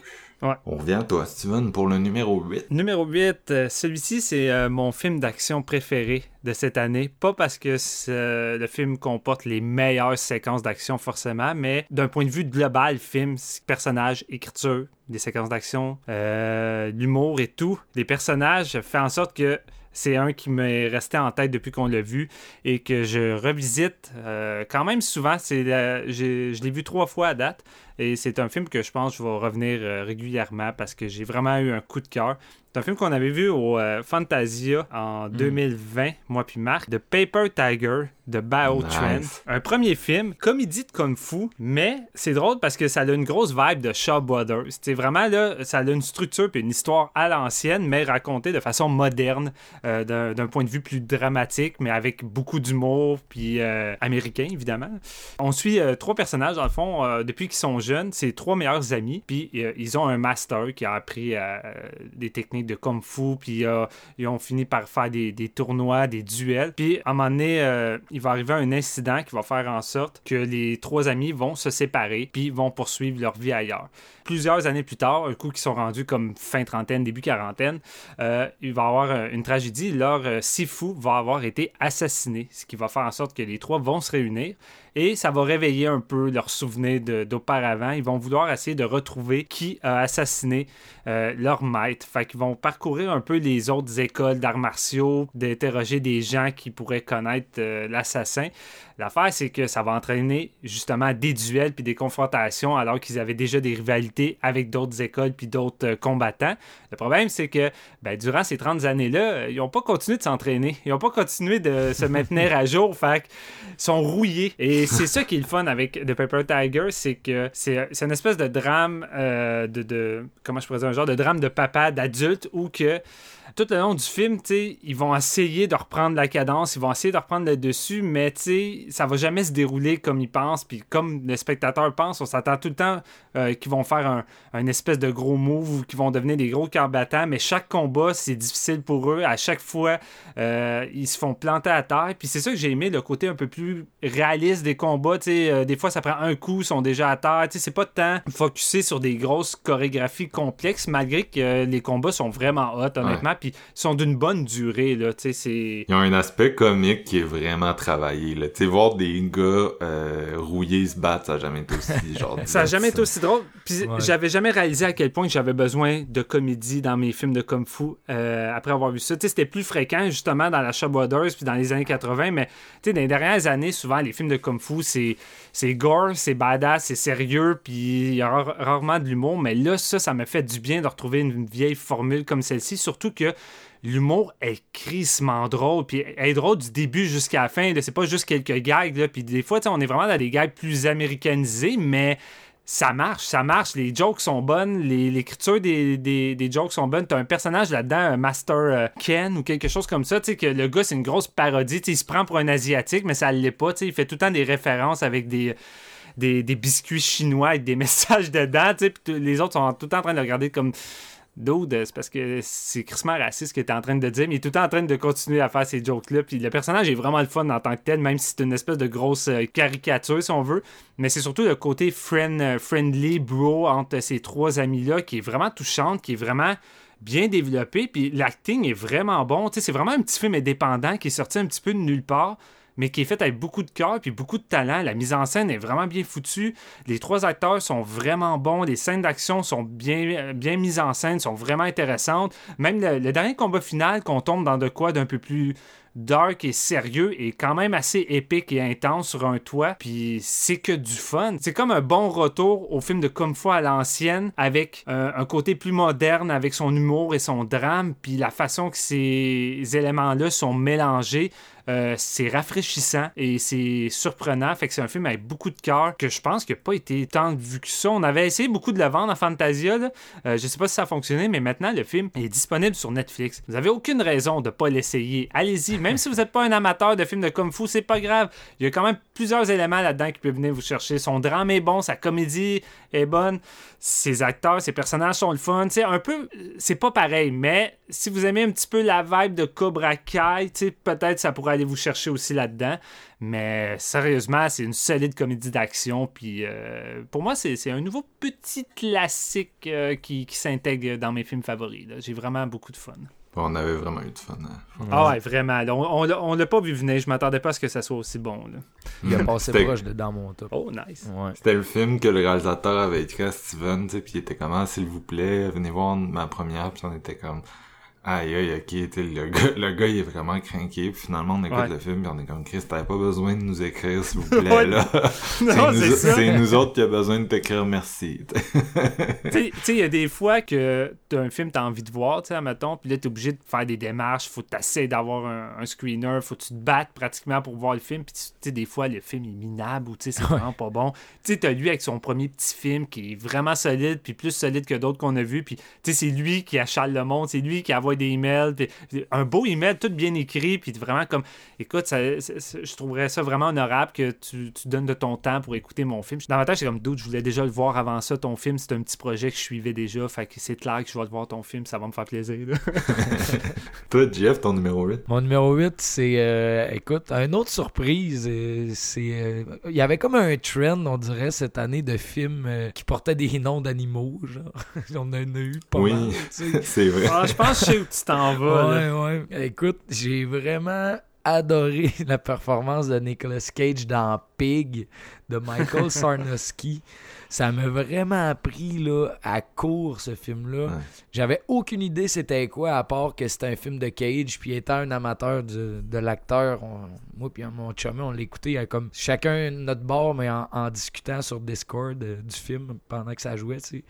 Euh, dans le fond, Cage joue un chasseur de, de truffes, l'espèce de champignon qui coûte fucking cher. Il vit dans, dans l'Oregon il est comme un peu reclus dans le bois avec sa petite maison, puis justement euh, son cochon, euh, les, cochons qui ont une facilité à trouver les truffes, dans le fond, ils ont une espèce de crise de bon nez, puis dans le fond, c'est ça leur job. Puis Cade est comme un peu en amour avec son cochon, il vit, tu vraiment une vie de solitaire avec son animal, puis il est super bien avec ça, tu Pas besoin de plus, il, a sa petite maison dans le bois, puis une fois de temps en temps, il y a un genre de, de jeune gars qui a de l'air un peu euh, condescendant et riche Amir qui vient comme chercher des quantités de truffes, puis le paye, puis il amène, il amène de la nourriture de la ville, tu sais, fait qu'il sort pratiquement plus de, de, chez eux, à part pour aller justement dans la forêt chasser les truffes. Puis à un moment donné, il y a comme sont trois, je pense, trois malfaiteurs qui break in chez eux, qui vont le battre puis qui vont voler son cochon. Parce que c'est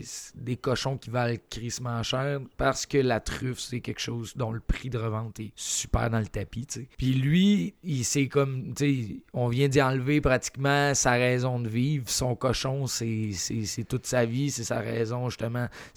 Il travaille, c'est son amour. c'est Fait qu'il va demander euh, au gars qui vient lui porter de l'argent en échange des truffes de, de l'amener en ville. il va vraiment euh, faire en sorte d'essayer de, d'aller chercher son cochon. Puis il y a une petite idée de par où passer. Mais après ça, c'est ça, on va on, connaît vraiment rien du personnage à part ça au début. Puis là, on va se rendre compte qu'il y a une espèce de. Il vient du milieu de la restauration, sans en dire plus que ça. Puis est-ce que c'est hot? C'est vraiment là, j'ai été surpris de ce film-là. Ça s'en va dans les bas-fonds, justement, de la ville.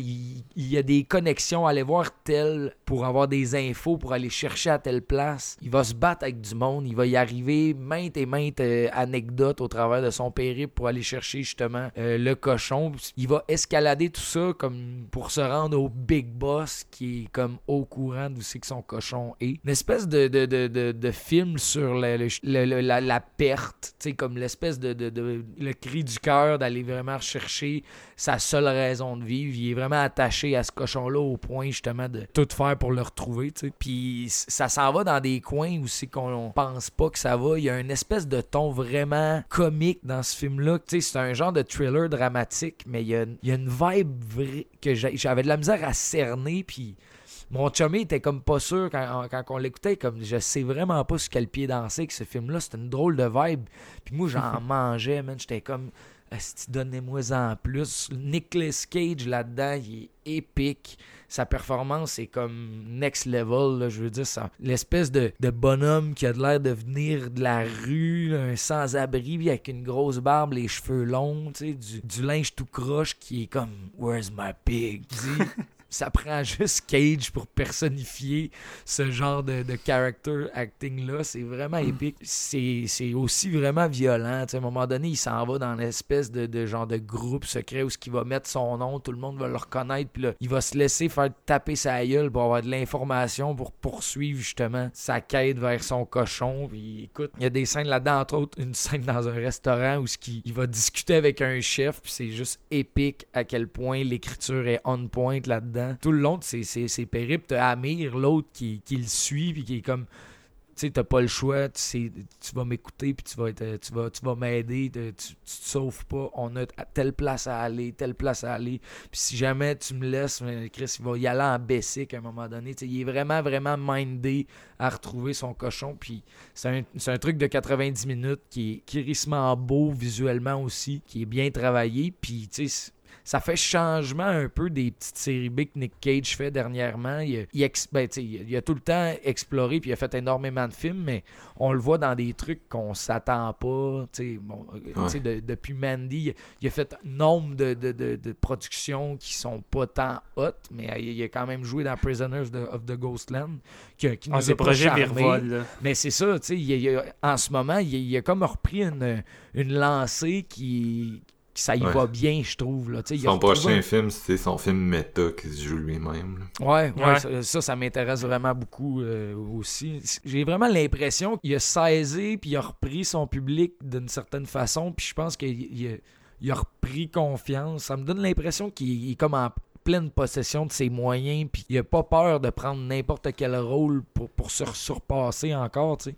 je pense que Pig, c'est un peu euh, c'est un peu ça, c'est mm. minimaliste autant d'être crissement profond dans ses thèmes, puis tout ça, ça vaut vraiment la peine. Puis ça flotte énormément plus qu'on pense dans le milieu de la restauration, puis moi ça, ça me, ça me charmé à fond. Moi, je trouve ça tellement insultant quand, quand les gens comparent Nick Cage maintenant à Bruce Willis avec toutes les DTV euh, cheap ah. qui sortent euh, par VVS et ces, choses-là, parce qu'il y a une grosse différence. Je veux dire, Nick Cage, premièrement, il continue de faire des films qui sont réellement bons, mais c'est surtout que Nick Cage fait pas ça parce qu'il veut juste son chèque. Nick Cage aime ça faire du cinéma, puis il le dit, s'il continue autant à tourner, c'est parce qu'il adore acter, il en bouffe. Peu importe le projet qu'il fait, il s'incruste à fond dedans. C'est ça. Puis ben même des films poches que j'ai vus avec lui, en tant que tel, je trouvais pas que Nick Cage était pas bon. Souvent, des fois, c'est le film qui est pas bon parce que c'est mal exécuté, l'écriture est pas bonne, peu importe. Mais Nick Cage, globalement, je le trouve généralement tout le temps bon, peu importe le type d'acting qu'il fait, parce que c'est un acteur caméléon qui va dans tous les raccoins. Mais tu sais, comparer Nick Cage à justement, tu sais, à Bruce Willis, puis tous les autres euh, acteurs qui sont, qui sont juste écœurés, qui ont l'air Tu sais, Bruce Willis, on dirait qu'il est mort dans le fond, puis c'est un cyborg, là, tu sais. c'est quoi t'as dit, Marc? J'ai dit Malkovich. Toutes les vieux choses. Ah, Malkovich, ouais. tous les vieux, ouais. Non, non, c'est de parler à travers son chapeau de dire ça. Je pense pas qu'on peut comparer, mettons, ces acteurs-là à, Cage, justement, parce que tu dis c'est que c'est son amour, justement, pour le cinéma qui transcende n'importe quel, quel jeu. Il peut choisir n'importe quoi le projet, même si c'est pas bon tu vas quand même retrouver un Nick Cage qui est pleinement dans son personnage, comme tu dis, puis c'est tout le temps de valeur sûre. Puis pour un amateur de voir dans quoi d'aussi travailler que Pig, qui comme ça avait l'air anodin, là. Je savais pas dans quoi je m'embarquais, mais honnêtement, crise de film, puis il y a une bonne valeur de réécoute selon moi. Là. Ça vaut vraiment la peine d'être vu si vous n'avez pas entendu parler de ce petit film-là. C'est une première, première réalisation, je pense, de Sarnowski à part des courts-métrages. Que réalisateur à suivre, là, hyper talentueux. Nice, nice, nice. C'était le buzz de l'été aussi, parce que c'était un genre de film que, en temps normal, tu sais, c'est tu l'écoutes puis ça crie genre Sundance là genre un, début à Sundance mm-hmm. pour créer un peu de buzz mais il avait pas été montré nulle part fait que quand il est sorti au cinéma il y a comme vraiment eu un gros buzz tout d'un coup puis c'est ça ça a pas mal éclipsé le Sion Sono là qui tout le monde en parlait au début de l'année. C'était un peu dull. des, fois, ça, des fois, ça vaut la peine de pas faire des festivals. Comme ça, tu arrives comme, euh, comme une claque euh, en plein visage quand les gens commencent à te voir. Euh, moi, mon numéro 8, je me tourne du côté de Netflix, les gars, avec un de leurs originals de l'année 2021.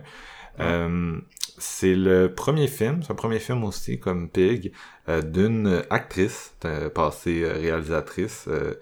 Oh. Euh, Maggie Gyllenhaal, pendant que hmm. notre petit Jake se fait euh, bardasser sur la place publique par Taylor Swift. Il y a eu une année de marde, Jake. euh, sa, cousine se, se, lance dans la réalisation. Euh, puis c'est ça, donc elle adapte Elena Ferrante, qui est une, si vous la connaissez pas, c'est vraiment une auteure très célèbre italienne, puis c'est un pseudonyme. En gros, personne ne sait c'est qui Elena Ferrante, mais vraiment populaire. Euh, puis euh, c'est ça. Donc The Lost Daughter, euh, qui est sorti le 31 décembre, c'était vraiment le dernier film de l'année, 2021 sur Netflix.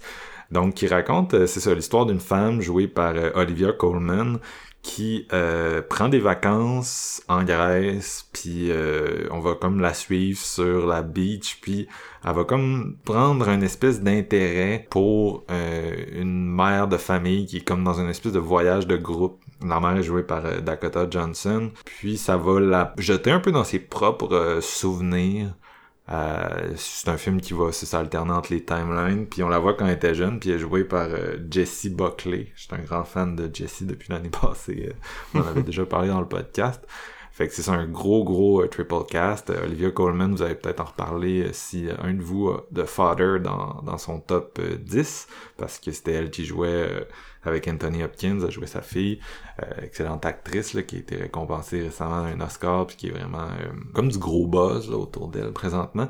puis elle a pris un rôle que je considère qui est vraiment difficile parce que euh, chose qui me surprend toujours au cinéma, c'est que je peux vous faire un film comme Joker où on va basically voir un incel black metalleux tuer sa mère. Je peux faire des films sur des gangsters euh, qui vont tuer du monde en pleine rue, qui vont faire du cash avec de la coke, puis le monde va trouver ça cool.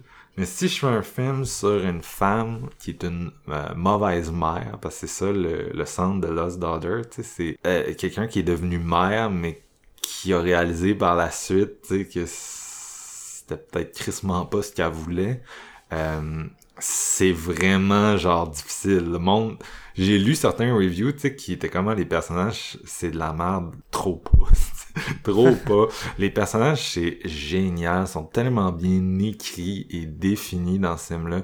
C'est passionnant. Puis Olivia Colman, c'est ça, elle donne une leçon d'acting, encore une fois, euh, classe de maître, est tellement bonne là-dedans. Puis tu sais, elle est souvent genre il y a comme vraiment un en tout cas son personnage est comme vraiment dur à cerner puis dur d'approche il y a comme une, série de personnages qui vont interagir avec puis des fois elle leur rentre elle leur rentre dedans mais elle a pas l'air bien puis en tout cas c'est vraiment un personnage euh, énigme qu'on va apprendre à découvrir euh, à travers le film je veux pas en dire trop non plus, mais euh, mais c'est ça, elle, est vraiment bonne. Puis euh, Maggie Gyllenhaal là-dedans, tu sais, elle elle a une bonne mise en scène, quand même sobre. Elle utilise un peu le côté cinéma vérité qu'on voit beaucoup dans les dernières années, là, caméra à l'épaule. lumière quand même ocre si je peux dire mais c'est je trouve c'est vraiment un film qui qui va tout le temps au cœur de des émotions comme on le dit souvent là, quand on parle d'acteurs, actrices passés à la réalisation, mais souvent ils vont aller tirer vraiment des grosses performances de leur casting. Fait que c'est ça, c'est le cas ici aussi, tu sais, c'est vraiment un, film où euh, tu te laisses porter par un, scénario vraiment riche, par un jeu euh, tellement en nuances, tu sais, que c'est, c'est, c'est du gros du gros drame, tu sais, que pour une fois, tu sais, j'avais pas j'avais pas l'espèce de feeling de déjà vu que j'ai des fois quand j'écoute un drame, tu sais, je suis comme, ah, ok, ça ressemble à telle affaire, puis telle affaire. Non, au contraire, tu sais, comme je disais, c'est un portrait de femme qui est complexe, euh, qui est riche, puis qui est peu vu au cinéma. J'ai l'impression qu'on va en voir plus, justement, maintenant que y a plus de réalisatrices euh, dans, dans le milieu. Tu sais, euh, moi, je, en l'écoutant, je pensais un peu à Babadook, là, sais, juste parce que Babadook, c'est un film qui avait pris ce risque-là, de parler, tu sais, d'une femme qui, genre, est mère, mais tu sais, c'est difficile, tu sais, elle vit avec sa santé mentale de merde, puis c'est difficile. Puis d'ailleurs, Babadook, si vous vous souvenez, c'est le film que le monde dit comme ah, je peux pas l'écouter parce que l'enfant il gosse alors que c'est le point. que l'enfant il gosse, c'est le point de parler d'une mère qui, qui est genre sur le bord de la, de la rupture puis qui, qui a de la misère à aimer son enfant. Puis c'est tellement difficile de parler de ça parce que l'amour d'une mère est censé être inconditionnel et patati patata qu'on le fait on le fait très peu au cinéma, on le fait très peu puis les hommes l'ont vraiment pas fait les hommes réalisateurs l'ont vraiment pas fait. Fait que c'est un sujet qui reste à explorer. Puis The Lost Daughter le fait brillamment. C'est vraiment un très très bon premier film. Puis euh, c'est ça, il vous attend sur Netflix, là, donc très facile à trouver.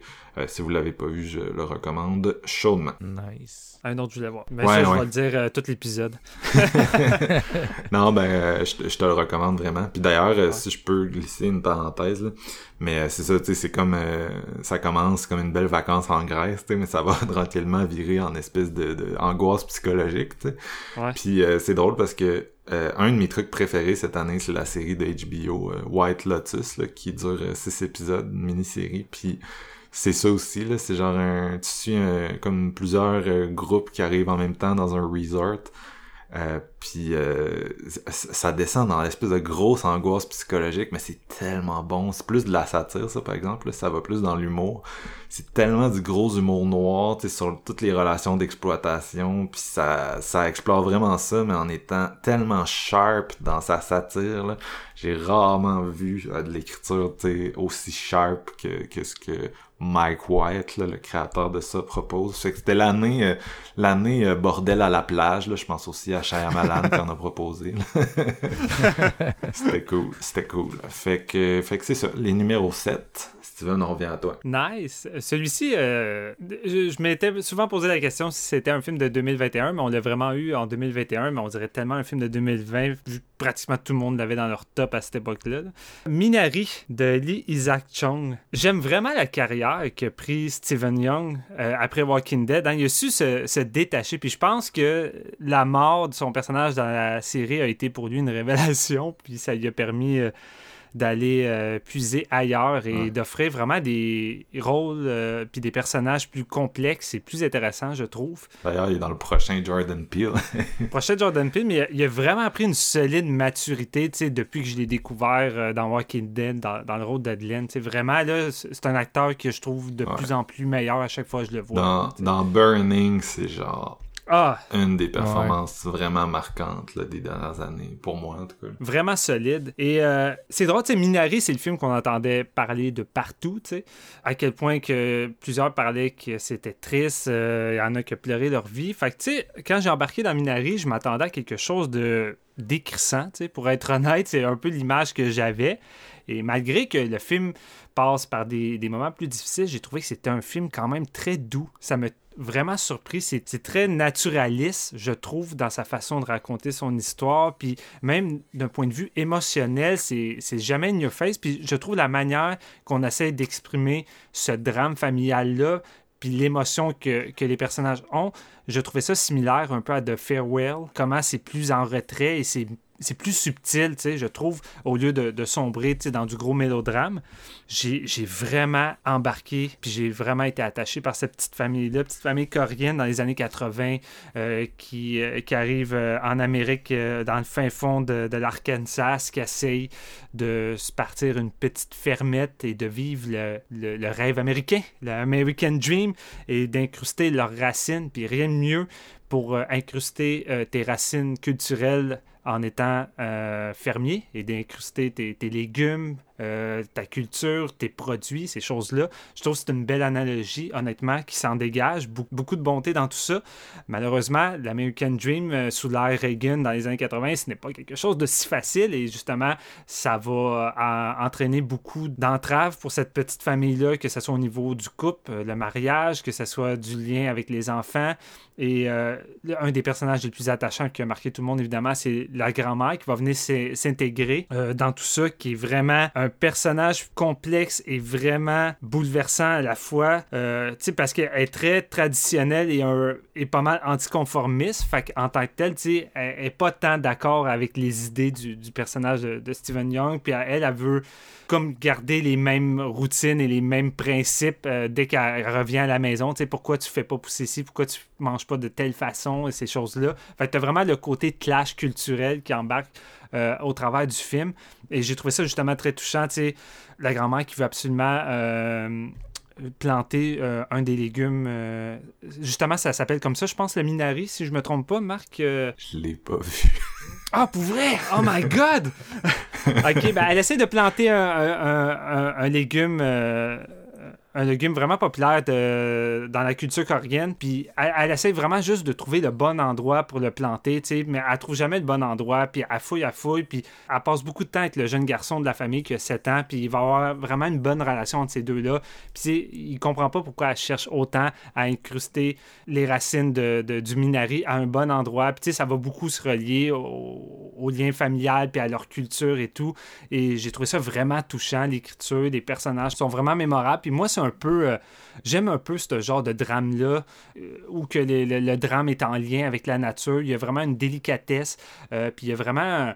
c'est- pratiquement très zen comme drame. Puis tu sais, c'est zéro ça, zéro ça que je m'attendais comme film, à la façon que les gens en parlaient. Oui, le dernier acte du film est quand même fort émotionnellement et est quand même marquant, mais globalement, j'ai trouvé que c'était un film qui me donnait beaucoup le sourire, qui m'apportait quand même beaucoup de moments de, de- calme et de bonté, euh, parsemés de, quelques moments difficiles, mais c'est avant tout, je trouve, des moments de, bonté qui relèvent le dessus.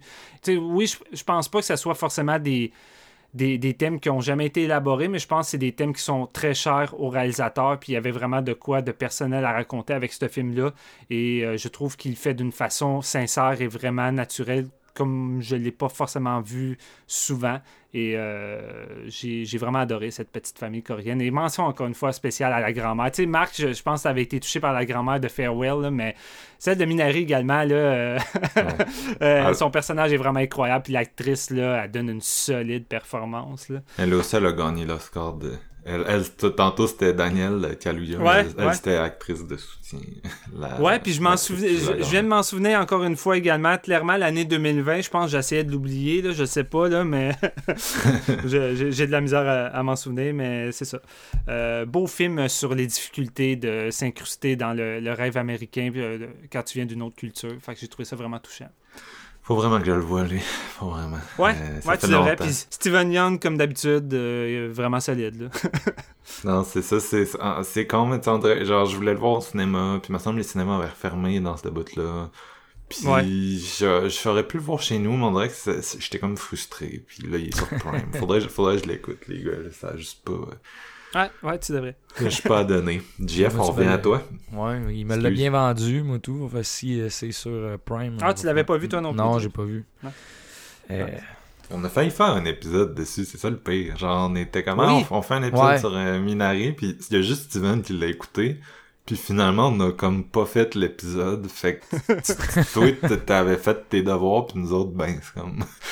Ouais. C'est en- Ben, c'est correct, de toute façon, épisode ou pas, tu sais, c'était un film qui m'intéressait de base, fait que je l'aurais vu. Fait que, tu sais, c'était pas des devoirs euh, tant que ça. là.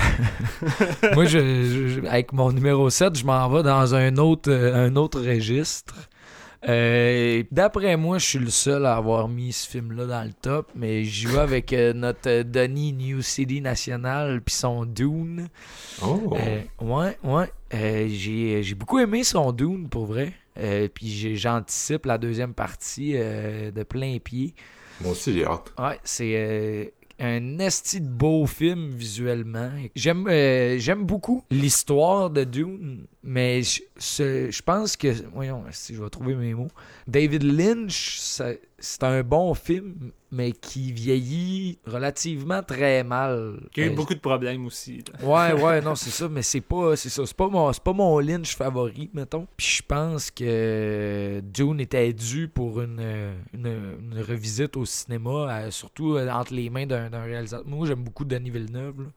Euh, depuis euh, Arrival, je me dis pourquoi pas prendre Denis Villeneuve pour faire un des grandes histoires de science-fiction qu'est Dune? Puis je pense qu'il a relevé euh, le défi avec brio. Un méchant, euh, méchant casting. là. je veux dire, Timothée Chalamet dans le, dans, dans le rôle de, de- du, du principal, là, Paul Atreides. Atreides. Je, je sais même pas comment prononcer son nom. euh. Puis il y a Rebecca Ferguson qui joue sa mère. En- encore Oscar Isaac. Écoute, Oscar Isaac est dans plusieurs de mes films cette année. Ça va bien. Euh, Ouais, là, il s'en vient dans, dans Moon Knight euh, de notre duo euh, Justin et Aaron. Ouais, ouais, ouais, euh. La Ah, série Marvel, là, ça va être nice. Ouais, ça va être cool, ça aussi. Euh, non, mais c'est ça, c'est, c'est juste un espèce de, de, de- d'épopée sci-fi visuellement incroyable. Il y a- écoute, il y a plus de vaisseaux spatials, je pense, dans Dune que dans n'importe quel Star Wars tu peux choisir. Euh, puis c'est beau, les, je veux dire, les couleurs, la photo, c'est un espèce d'ode, puis c'est... La, la première partie, c'est vraiment plus pour placer ces personnages, puis les enjeux de l'espèce de guerre qui règne sur la planète. Là. Je sais pas si vous connaissez un peu le, le synopsis, mais bon, c'est une famille qui, qui va prendre euh, en charge une des, une des planètes les plus dangereuses de, de- de la galaxie pour miner, ils appellent ça de- les épices, le spice, qui est comme un élixir de vie, puis ce qu'on se sert pour euh, voyager dans l'espace, dans le fond, de grandes distances. Fait que c'est l'affaire la- qui vaut le plus cher, si on veut. Comme le pétrole. Ouais, c'est ça, c'est exactement. Puis c'est ça, c'est que justement, le Timothée Chalamet, lui, c'est genre le, le fils qui se fait entraîner autant par euh, justement les, les gens de, de- de- de chevaliers de, de- de sa famille et de sa mère, qui est les femmes qui ont genre des pouvoirs spéciaux, pis tout ça. C'est comme un peu l'élu, si on veut. Puis euh, il, il va comme avoir une guerre entre. euh, je me suis- mais c'est comme une, une autre race qui veulent reprendre justement le contrôle de cette planète-là. C'est qu'ils sont bien filmés dans la version de, de Denis Villeneuve, man, les genres de... de c'est qui? C'est Stellan Skarsgård, je pense, qui est genre dans la boîte noire, là. Ouais, puis ouais, ouais, Des. Ah, c'est euh, non, c'est crissement, c'est crissement beau. Puis je- ça, ça met justement vraiment la, la- la- la table pour la deuxième partie qui va être probablement plus rythmée, puis avec un peu plus de de, de, de, de, bataille, si on veut. Mais euh, le seul défaut que je peux amener à Dune, c'est son rythme. Sur sa durée, ça devient quand même long par bout, mais c'est juste visuellement tellement beau à regarder que j'y pardonne tout ça. Euh, Quand je l'ai terminé, j'étais comme, ouais, oui, c'était vraiment épique, mais c'était un peu long, mais plus j'y repensais, puis c'était comme ses qualités qui ressortaient, fait que j'ai comme pris mon... j'ai l'impression que je fais la review d'une série, genre, après avoir vu les trois premiers épisodes. Je sais pas si, tu sais, c'est comme, on dirait que j'ai de la misère à reviewer ce film-là, je suis comme, je vais l'évaluer le jour où on va avoir le Ouais. part 2. Ouais, ouais, ben c'est ça. C'est, ben, je pense que ça va être le trip de voir les deux parties back-à-back. Je pense que ça Mhm. va être un peu un incontournable. Puis ça sera pas. Je pense pas que dans le futur, on va se dire, ah, on se tape juste Dune 1. Tu sais, ça va être le genre de trip un peu comme euh, les, les Seigneurs des Anneaux. Tu, tu te fais une Ouais. journée, puis tu te tapes là, back-à-back, puis tu vis cette histoire-là, c'est ça. Mais reste que je pense que Denis Villeneuve a fait un travail titanesque sur ce film-là. Autant les, les- le scénario et tout ça, je pense qu'ils ont pris la peine de- d'écrire ça pour que ce soit complet. J'imagine que le 2 va durer un peu le même temps, mais ça va être un truc de 5 heures, 5 heures et demie total. Fait que là, tu prends le temps justement de développer euh, l'espèce d'enjeu de guerre, la dynamique, puis tout ça. Mettons, prenez juste la première scène où ce que tu vois les, les verres, euh, les verres de sable, c'est épique, là. C'est vraiment bien fait. Les effets spéciaux sont sacoches. Moi, ça me, ça m'a ultra charmé. Puis j'étais un, j'étais un fan de, de- de space opera puis de, de Ouais. trucs sci-fi de même. Fait que j'attendais Dune euh, avec impatience. Puis je pense que j'ai été servi de ce côté-là. Mais comme tu dis, Max, je pense que c'est un- vraiment un bon point. C'est que ça va être dur. Faut attendre la deuxième partie avant de se faire une crise de bonne idée de tout ça. Parce que c'est vraiment la base qui est placée dans, dans Dune Part 1. là. Ça coupe là où mettons un Kill Bill 1 coupe, tu sais que t'es comme Ouais. ah, si, ça, ça paraît que c'est ça, ça aurait dû être un gros film là, mais euh, moi en étant j'étais un amateur de epicness, vous le savez, j'étais un Titanic guy, puis ça faisait longtemps que j'avais pas eu des plans genre épiques de même, puis vous le savez, je suis pas un- le plus grand fan de Denis, mais j'ai j'ai vraiment embarqué dans celle-là, puis j'ai hâte à la suite. J'ai Ouais. legit hâte à la suite, puis j'étais content quand ils ont confirmé la suite, puis ça faisait un bout, ça m'avait pas fait ça. Il y a beaucoup de films que j'écoute de nos jours, que je suis comme, wow, fera une suite si tu veux, je m'en torche. là. Mais ouais, non, c'est ça. là, j'ai hâte.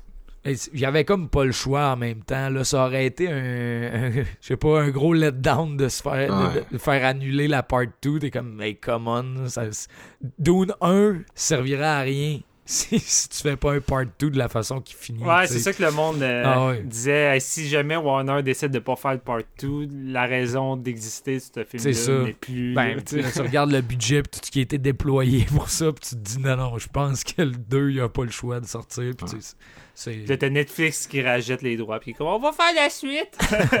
On va faire ça 5h30, une mini-série, pis tout. C'est juste que j'avais beaucoup aimé dans Blade Runner le, le world building. Puis sérieux, Denis, c'est- c'est c'est quelque chose à ce niveau-là. Le, le production Ouais. design, la façon Ouais. de construire un univers de film que tu y crois puis t'es dedans. Merci, merci pour ça parce que de, de nos Mm. jours, on dirait que c'est comme on accélère tout, on accélère parce qu'on veut pas tomber dans les, les conventions, la conventionnalité, mais tu sais souvent les mondes sont comme un peu numériques, un peu euh, botchés, un peu, euh, tu sais, c'est pas palpable. Tandis qu'ici, c'est vraiment, Mm. t'es, t'es vraiment dedans. Là.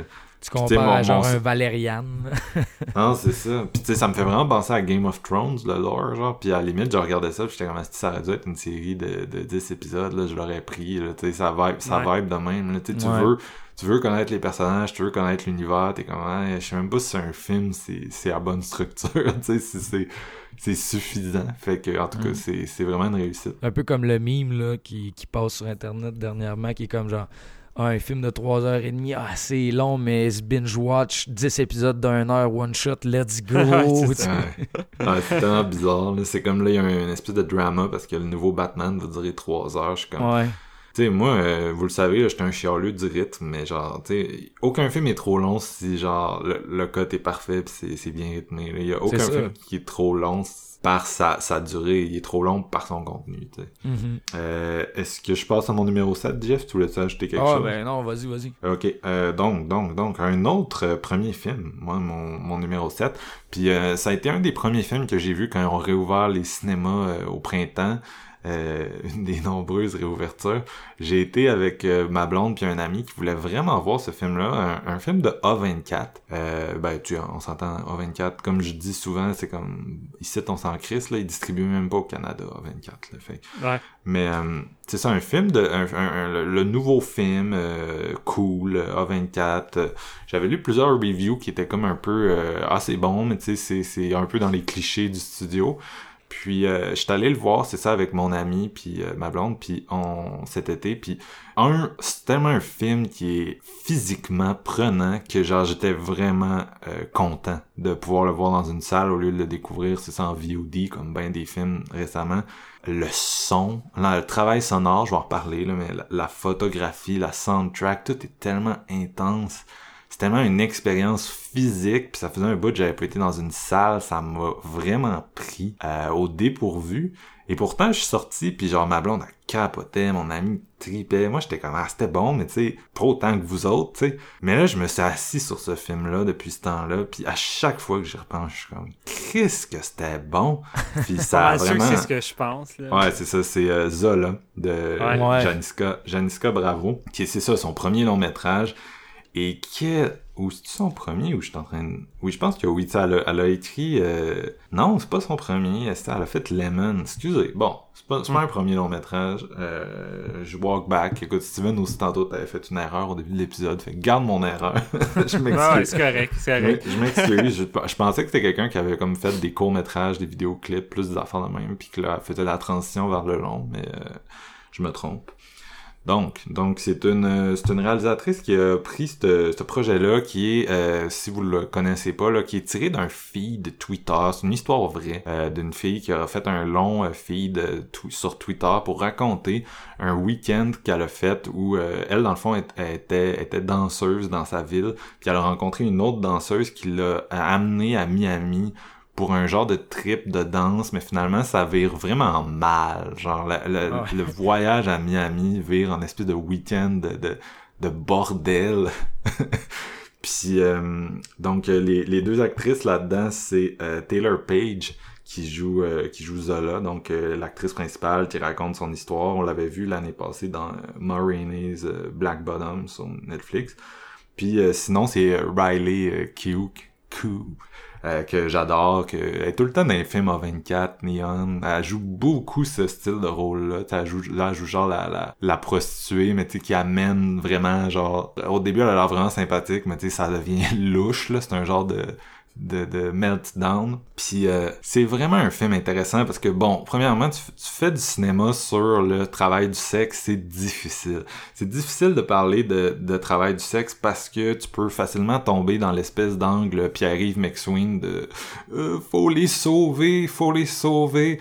Puis d'un autre côté, tu peux tomber aussi dans une espèce d'angle euh, euh, féministe où euh, tu, vas être vraiment critique de le travail du sexe en général, fait que tu vas un peu euh, déshumaniser les femmes qui le font par la bande, ce qui est fait que c'est difficile de faire un film qui parle de, prostitution puis qui est pas dans dans les espèces de clichés puis c'est fou à quel point il y en a. Tu sais euh, aller sur Letterboxd taper euh, prostitution, vous allez réaliser pratiquement tous les grands réalisateurs en guillemets là, qui ont marqué euh, le, le 20e siècle, ont, ont abordé ce sujet-là à un moment ou à un autre.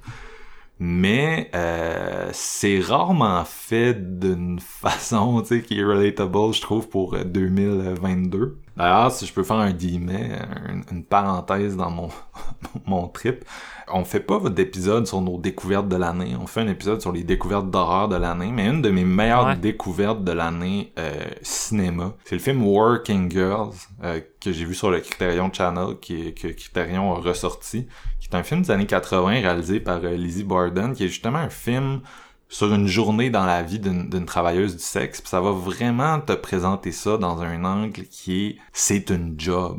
Genre c'est pas romantique, c'est pas euh, euh, l'apocalypse, c'est une job comme une autre job avec un boss qui veut te faire faire un double shift avec des clients qui sont des fois des mardes des fois corrects avec des collègues de travail. Puis c'est vraiment euh, ça te montre vraiment ça comme qu'est-ce que c'est euh, que c'est transactionnel que ça s'inscrit dans le capitalisme mais que c'est pas mieux ou c'est pas pire qu'autre chose, tu sais, puis que, en tout cas, c'est, vraiment un film super intéressant, je vous le recommande si vous avez le Criterion Channel, ça a été une bombe, ça a vraiment fait un paf pour moi, un des meilleurs films que j'ai vu cette année, puis Zola, c'est un des rares films que j'ai vu qui marche un peu dans cette, euh, dans cette optique-là, c'est-à-dire que euh, ça va nous montrer des femmes qui font du travail du sexe, mais ça va pas glamouriser.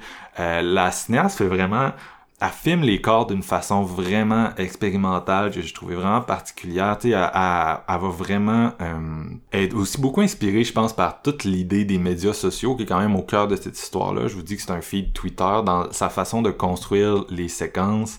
Euh, puis c'est ça, elle va vraiment filmer, tu sais, les corps de façon euh, qui est pas, euh, tu sais, elle va pas les, elle va pas, elle va pas les sexualiser. Elle va vraiment montrer ça pour euh, qu'est-ce que c'est, faute de dire mieux, tu sais. Justement, tu sais, il y a comme des espèces de scènes où euh, un des personnages va genre baiser avec une série de dudes, tu sais, puis c'est, c'est juste pas genre sexy, si je peux pas dire autre chose. Ouais. C'est en fait c'est dégueulasse. Moi ça m'a c'est vraiment venu me chercher. Puis je parlais tantôt du travail sonore. Jamais un Jeff, tu, tu me diras si t'es d'accord avec moi, mais jamais un mixage sonore m'avait donné envie de gerber à lui tout seul. Ouais, c'est- mixage sonore- épique là-dessus. là.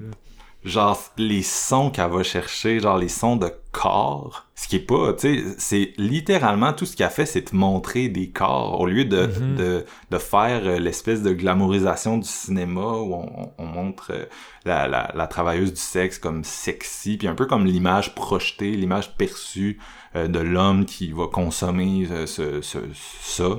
Euh, là, on est vraiment plus dans le contraire. On nous montre un peu le, le dessous du, du les revers de la scène avec justement, c'est ça, beaucoup, beaucoup de, de créativité euh, technique, euh, un jeu euh, vraiment le fun des actrices, mais surtout, je sais pas si j'ai été clair là-dessus, mais c'est un film qui est fucking drôle. C'est tellement drôle. Puis ils s'en vont chercher un, un des acteurs qui sont allés chercher, c'est un gars euh, qui est quand même, je pense, typecasté entre guillemets, mais c'est cousin Greg dans Succession, pour ceux qui ont vu la, cette série culte euh, maintenant de HBO. Cousin Greg, qui est genre un, euh, un- vraiment un personnage, c'est ça, culte dans la série, qui est comme un genre de pothède vraiment confus. Puis dans Zola, il joue un peu le même personnage, mais là, au lieu d'être avec des milliardaires, il est genre dans un espèce de motel CD à Miami, que tu sais, toutes les autres sont partis sur le trip, mais lui, il attend sa blonde qui est comme euh, au bord de danseuse, puis là, il l'appelle, puis il pointe juste le répondeur, puis il est genre, il, fait juste genre tourner en rond dans, dans la chambre de motel, mais c'est que c'est drôle, puis c'est ça, c'est juste un film qui enchaîne, qui enchaîne euh, une série de situations euh, dangereuses, grotesques, rocambolesques, tu sais, puis qui va vraiment, euh, c'est ça, ça va, ça va te montrer, je pense. Tu tu regardes ce week-end-là, puis tu vois dans, tu vois quand même le, le travail du sexe pour ce que c'est, c'est-à-dire, t'es pas venu déshumaniser euh, les femmes qui le font, mais t'as un peu ri de tout ce qui entoure ça. Puis, euh, en tout cas, je trouve qu'elle elle marchait vraiment sur un, un fil, sans filet. C'est le genre de film que tu regardes puis tu te dis, asti que ça aurait pu ne pas marcher. Genre, ça aurait facilement pu basculer puis rien fonctionne. Mais au contraire, c'est ça, c'est un, vraiment un grower. Puis j'y repensais puis j'étais comme, man, j'avais des gag reflex dans le cinéma à cause genre du son, genre. Chris, c'est, c'est du génie. C'est du génie. Désolé, mais une réalisatrice me fait piouk. euh, C'est ça, 5 sur 5. non, non, je donne pas 5 sur 5 à Zola nécessairement, mais euh, il est sur Netflix. Je vous le recommande vraiment. Puis euh, c'est ça, il y a du monde qui vont dire ah c'est du A24 comme d'autres. Puis euh, mettons ils vont comparer ça à Spring Breakers ou des trucs de même. Oui, mais non, là, tu sais, oui, on est à Miami, oui, on est dans cet univers-là, un peu glossy, mais euh, non, tu sais, la, la façon que la réalisatrice montre ça, fait ce portrait-là, tu sais, toute la nuance est dans la mise en scène ici, c'est un gros film de réalisation, tu sais, si ce que vous aimez dans le cinéma, c'est l'actual cinéma, tu sais, le- le- les effets de style, le montage, la, caméra, euh, vous allez être fucking servi. Là, c'est un des films techniquement les plus marquants que j'ai vu dans l'année. là. J'insiste là-dessus, c'est vraiment bon. Euh, allez le voir. C'est ça. Ouais, c'est vraiment solide. J'ai beaucoup aimé. Donc, donc, donc, nos numéros 6, les gars, euh, on est rendu pratiquement à moitié. Je pense qu'on va arrêter le- l'épisode au milieu d'ailleurs. là. Je pense qu'on va faire deux épisodes avec celui-là parce que sinon ça va être trop long. Alright. Numéro 6, Steven. Yes, celui-là, on avait, en tout cas, moi j'avais un combat intérieur. Est-ce que je le mets dans mon top horreur ou je le mets dans mon top général? Ok. Euh, parce que, tu sais, euh, j'ai le feeling que des fois j'ai mis des trucs dans mon top horreur qui étaient quasiment moins horrifiques à mes yeux que celui-ci. C'est difficile à dire, puis finalement je me suis dit, gars, je vais, je vais me laisser de la place dans mon top horreur, puis je vais le foutre de- dans le top général. Un film qu'on a déjà couvert sur le podcast, euh, Shirley, de Mm. Josephine Baker, avec euh, la somptueuse Elisabeth Moss. Un film qui nous avait grandement marqué les trois et un film qui euh, s'amuse grandement avec les codes du biopic parce qu'ici, c'est inspiré évidemment euh, de l'écrivaine euh, Shirley Jackson durant le, moment qui était en processus d'écriture pour Angzaman. Et euh, ce qui est le fun, c'est que pratiquement tout ce qui arrive dans le film est fictif. Il n'y a pratiquement rien de vrai. À ce moment-là, tu était supposé avoir trois enfants, ce qui n'est pas le cas ici. Euh, le, jeune couple qui va emménager avec eux durant tout ce processus-là n'a jamais été là non plus. Tu sais, c'est là que tu te rends compte que des fois, qu'est-ce qui était. Puis là, je vais sans doute me répéter, puisqu'on a fait un épisode, puis je, me, je remise un peu sur ce qu'on disait. Mais tu sais, on est tanné des biopics. Souvent, les biopics, à force de juste vouloir te raconter des faits, on n'arrive n'arrive pas à saisir la, personne, on n'arrive pas tant à la connaître, puis tu as l'impression que des fois en deux heures, ben, tu rien appris sur elle vraiment. Tu en, as plus appris sur les, les événements. Mm c'est une, fiche Wikipédia, puis ça finit avec un message de genre euh, Travaille, et toi aussi, ça pourrait t'arriver. Exactement. Puis tu sais, Shirley Jackson, c'est une grande écrivaine d'horreur. Puis le fait que Joséphine Decker décide de raconter quelque chose sur elle avec une histoire fictive, mais une histoire qui semble sortir d'un livre de Shirley Jackson en tant que tel, puis que ça donne un côté très horrifique au film, justement, parce que oui, avant tout, c'est un film sur le processus de création, processus d'écriture, à quel point que c'est quelque chose qui l'enveloppe, qui va devenir difficile, qui est très enfermé dans une espèce de huis clos. Puis qu'est-ce qui est le fun avec tout ça, c'est que ça, vient brouiller littéralement la réalité et la fiction. Puis à chaque moment, puis c'est un film que j'ai pensé beaucoup, je l'ai pas revu malheureusement. C'est ça qui est plate, des fois les films sont encore loin dans notre tête, puis tu te dis ah, avec un autre visionnement, j'ai l'impression que je pourrais voir d'autres choses comme tu disais, JF, euh, tantôt.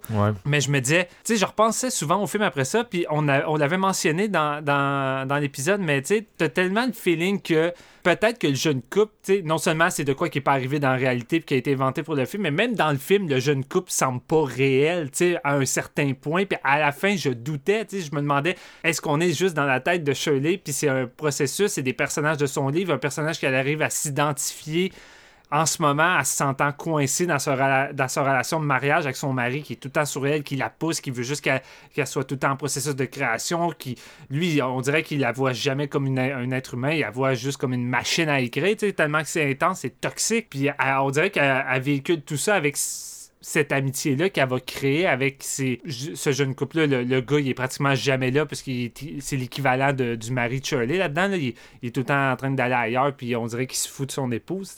Mais ces deux-là vont créer un, lien. Mais tu sais, à un moment donné, j'y repensais, je me dis, tu tellement un effet miroir entre ces deux personnages-là, puis il y a tellement un côté brouillon dans la réalité que je me dis, OK, à la fin, j'ai juste l'impression que ces deux personnes-là, c'est Shirley en tant que telle.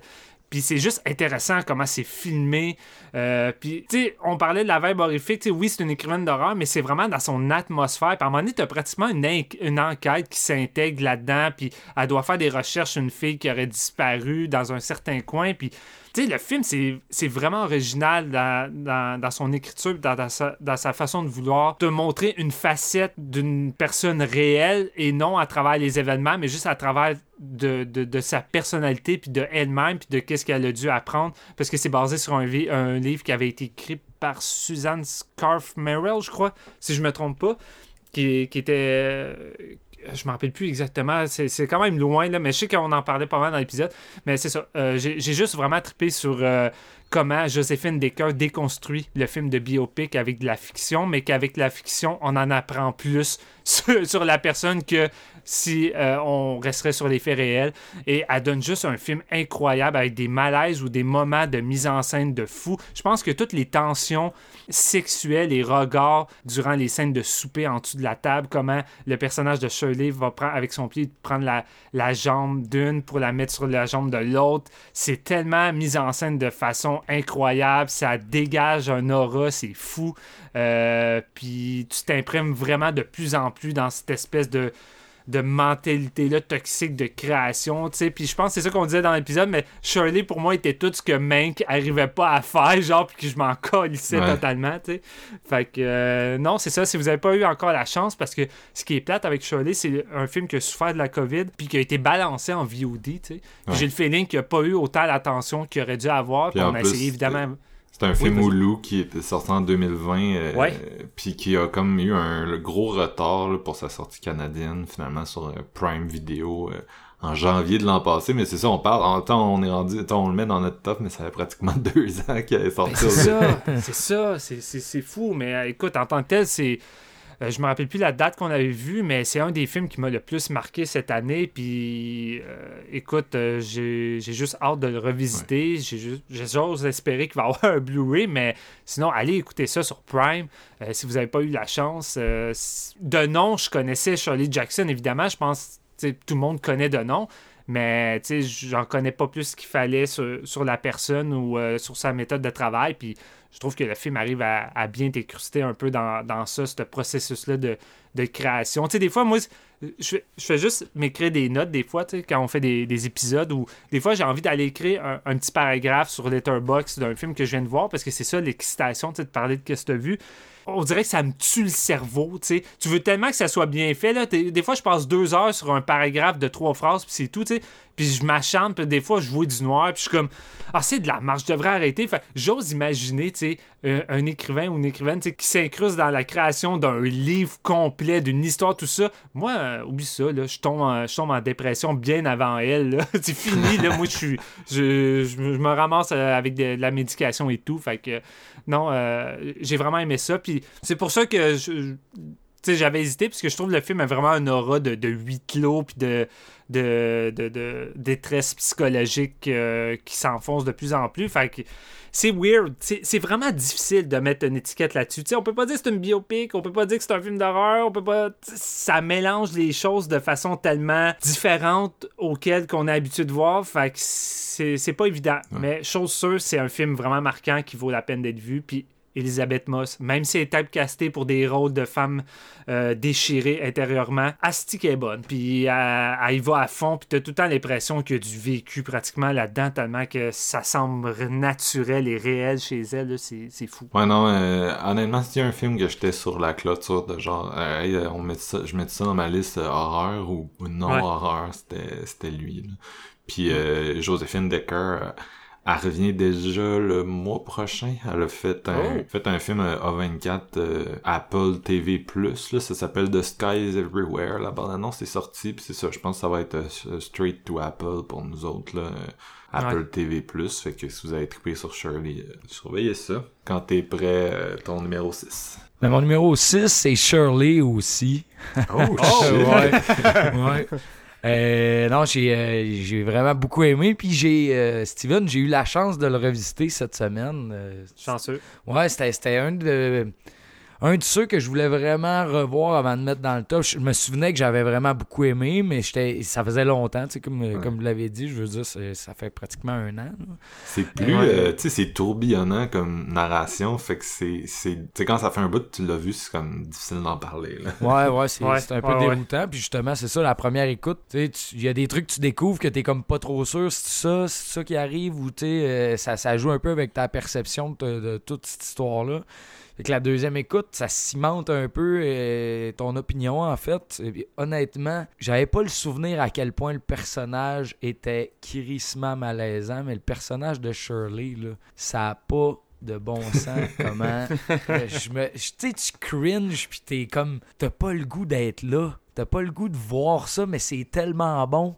Tu te dis tu sais Elisabeth Moss elle, est tellement solide là-dedans. Je veux dire ça n'a pas rapport mais Odessa Young, comment qu'elle donne justement la, réplique, je suis comme, ah, que c'est bon. Toutes les premières interactions entre Shirley et Rose sont toutes malaisantes. C'est tout awkward au bout, puis t'es comme, moi, je quitterais la maison tout de ben oui, puis là, c'est ça, c'est que t'apprends au fil du film, tu sais, ça, il reste là, là au-dessus d'un an, puis t'es comme, oh my god, mais qu'est-ce qui se passe?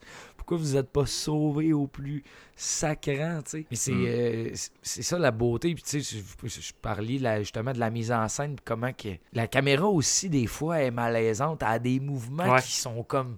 C'est cringe avec la soundtrack, puis tout ça. Tu c'est digne de film d'horreur parfois. Ah, ben, c'est ça. La mise en scène, c'est ça. C'est, euh, la caméra fait, vraiment quelque chose. Ouais, c'est épique. Là. Je, je pense que c'est un des seuls films cette année qui est genre, c'est un peu c'est déroutant à ce point-là. On, on, en parlait avant de faire le top horreur, tu sais, on, fallait avoir un consensus, on met dessus Shirley dans le top horreur ou on le garde, tu sais, finalement, je pense qu'on a bien fait, entre autres, Steven, tu l'as dit, pour se laisser de la place, mais tu sais, ça, ça baigne dans l'horreur, mais ce n'est même si ce n'est pas un film d'horreur, je veux dire, ça aurait très bien pu avoir sa place dans l'autre top. Ça baigne dans plusieurs styles. Puis je pense que c'est là que sa force réside aussi. Écoute, mon, mon, mon, deuxième visionnement de Shirley, là, et je l'ai encore frais, frais, frais. Puis esti que c'est malaisant. C'est juste ça que j'en retire. Là. Je filais pas bien. J'étais comme, ah, c'est pour ça que c'était bon de même. tu sais. Puis ça mérite euh, vraiment un visionnement, surtout qui est sur Prime en ce moment. là C'est si Mm.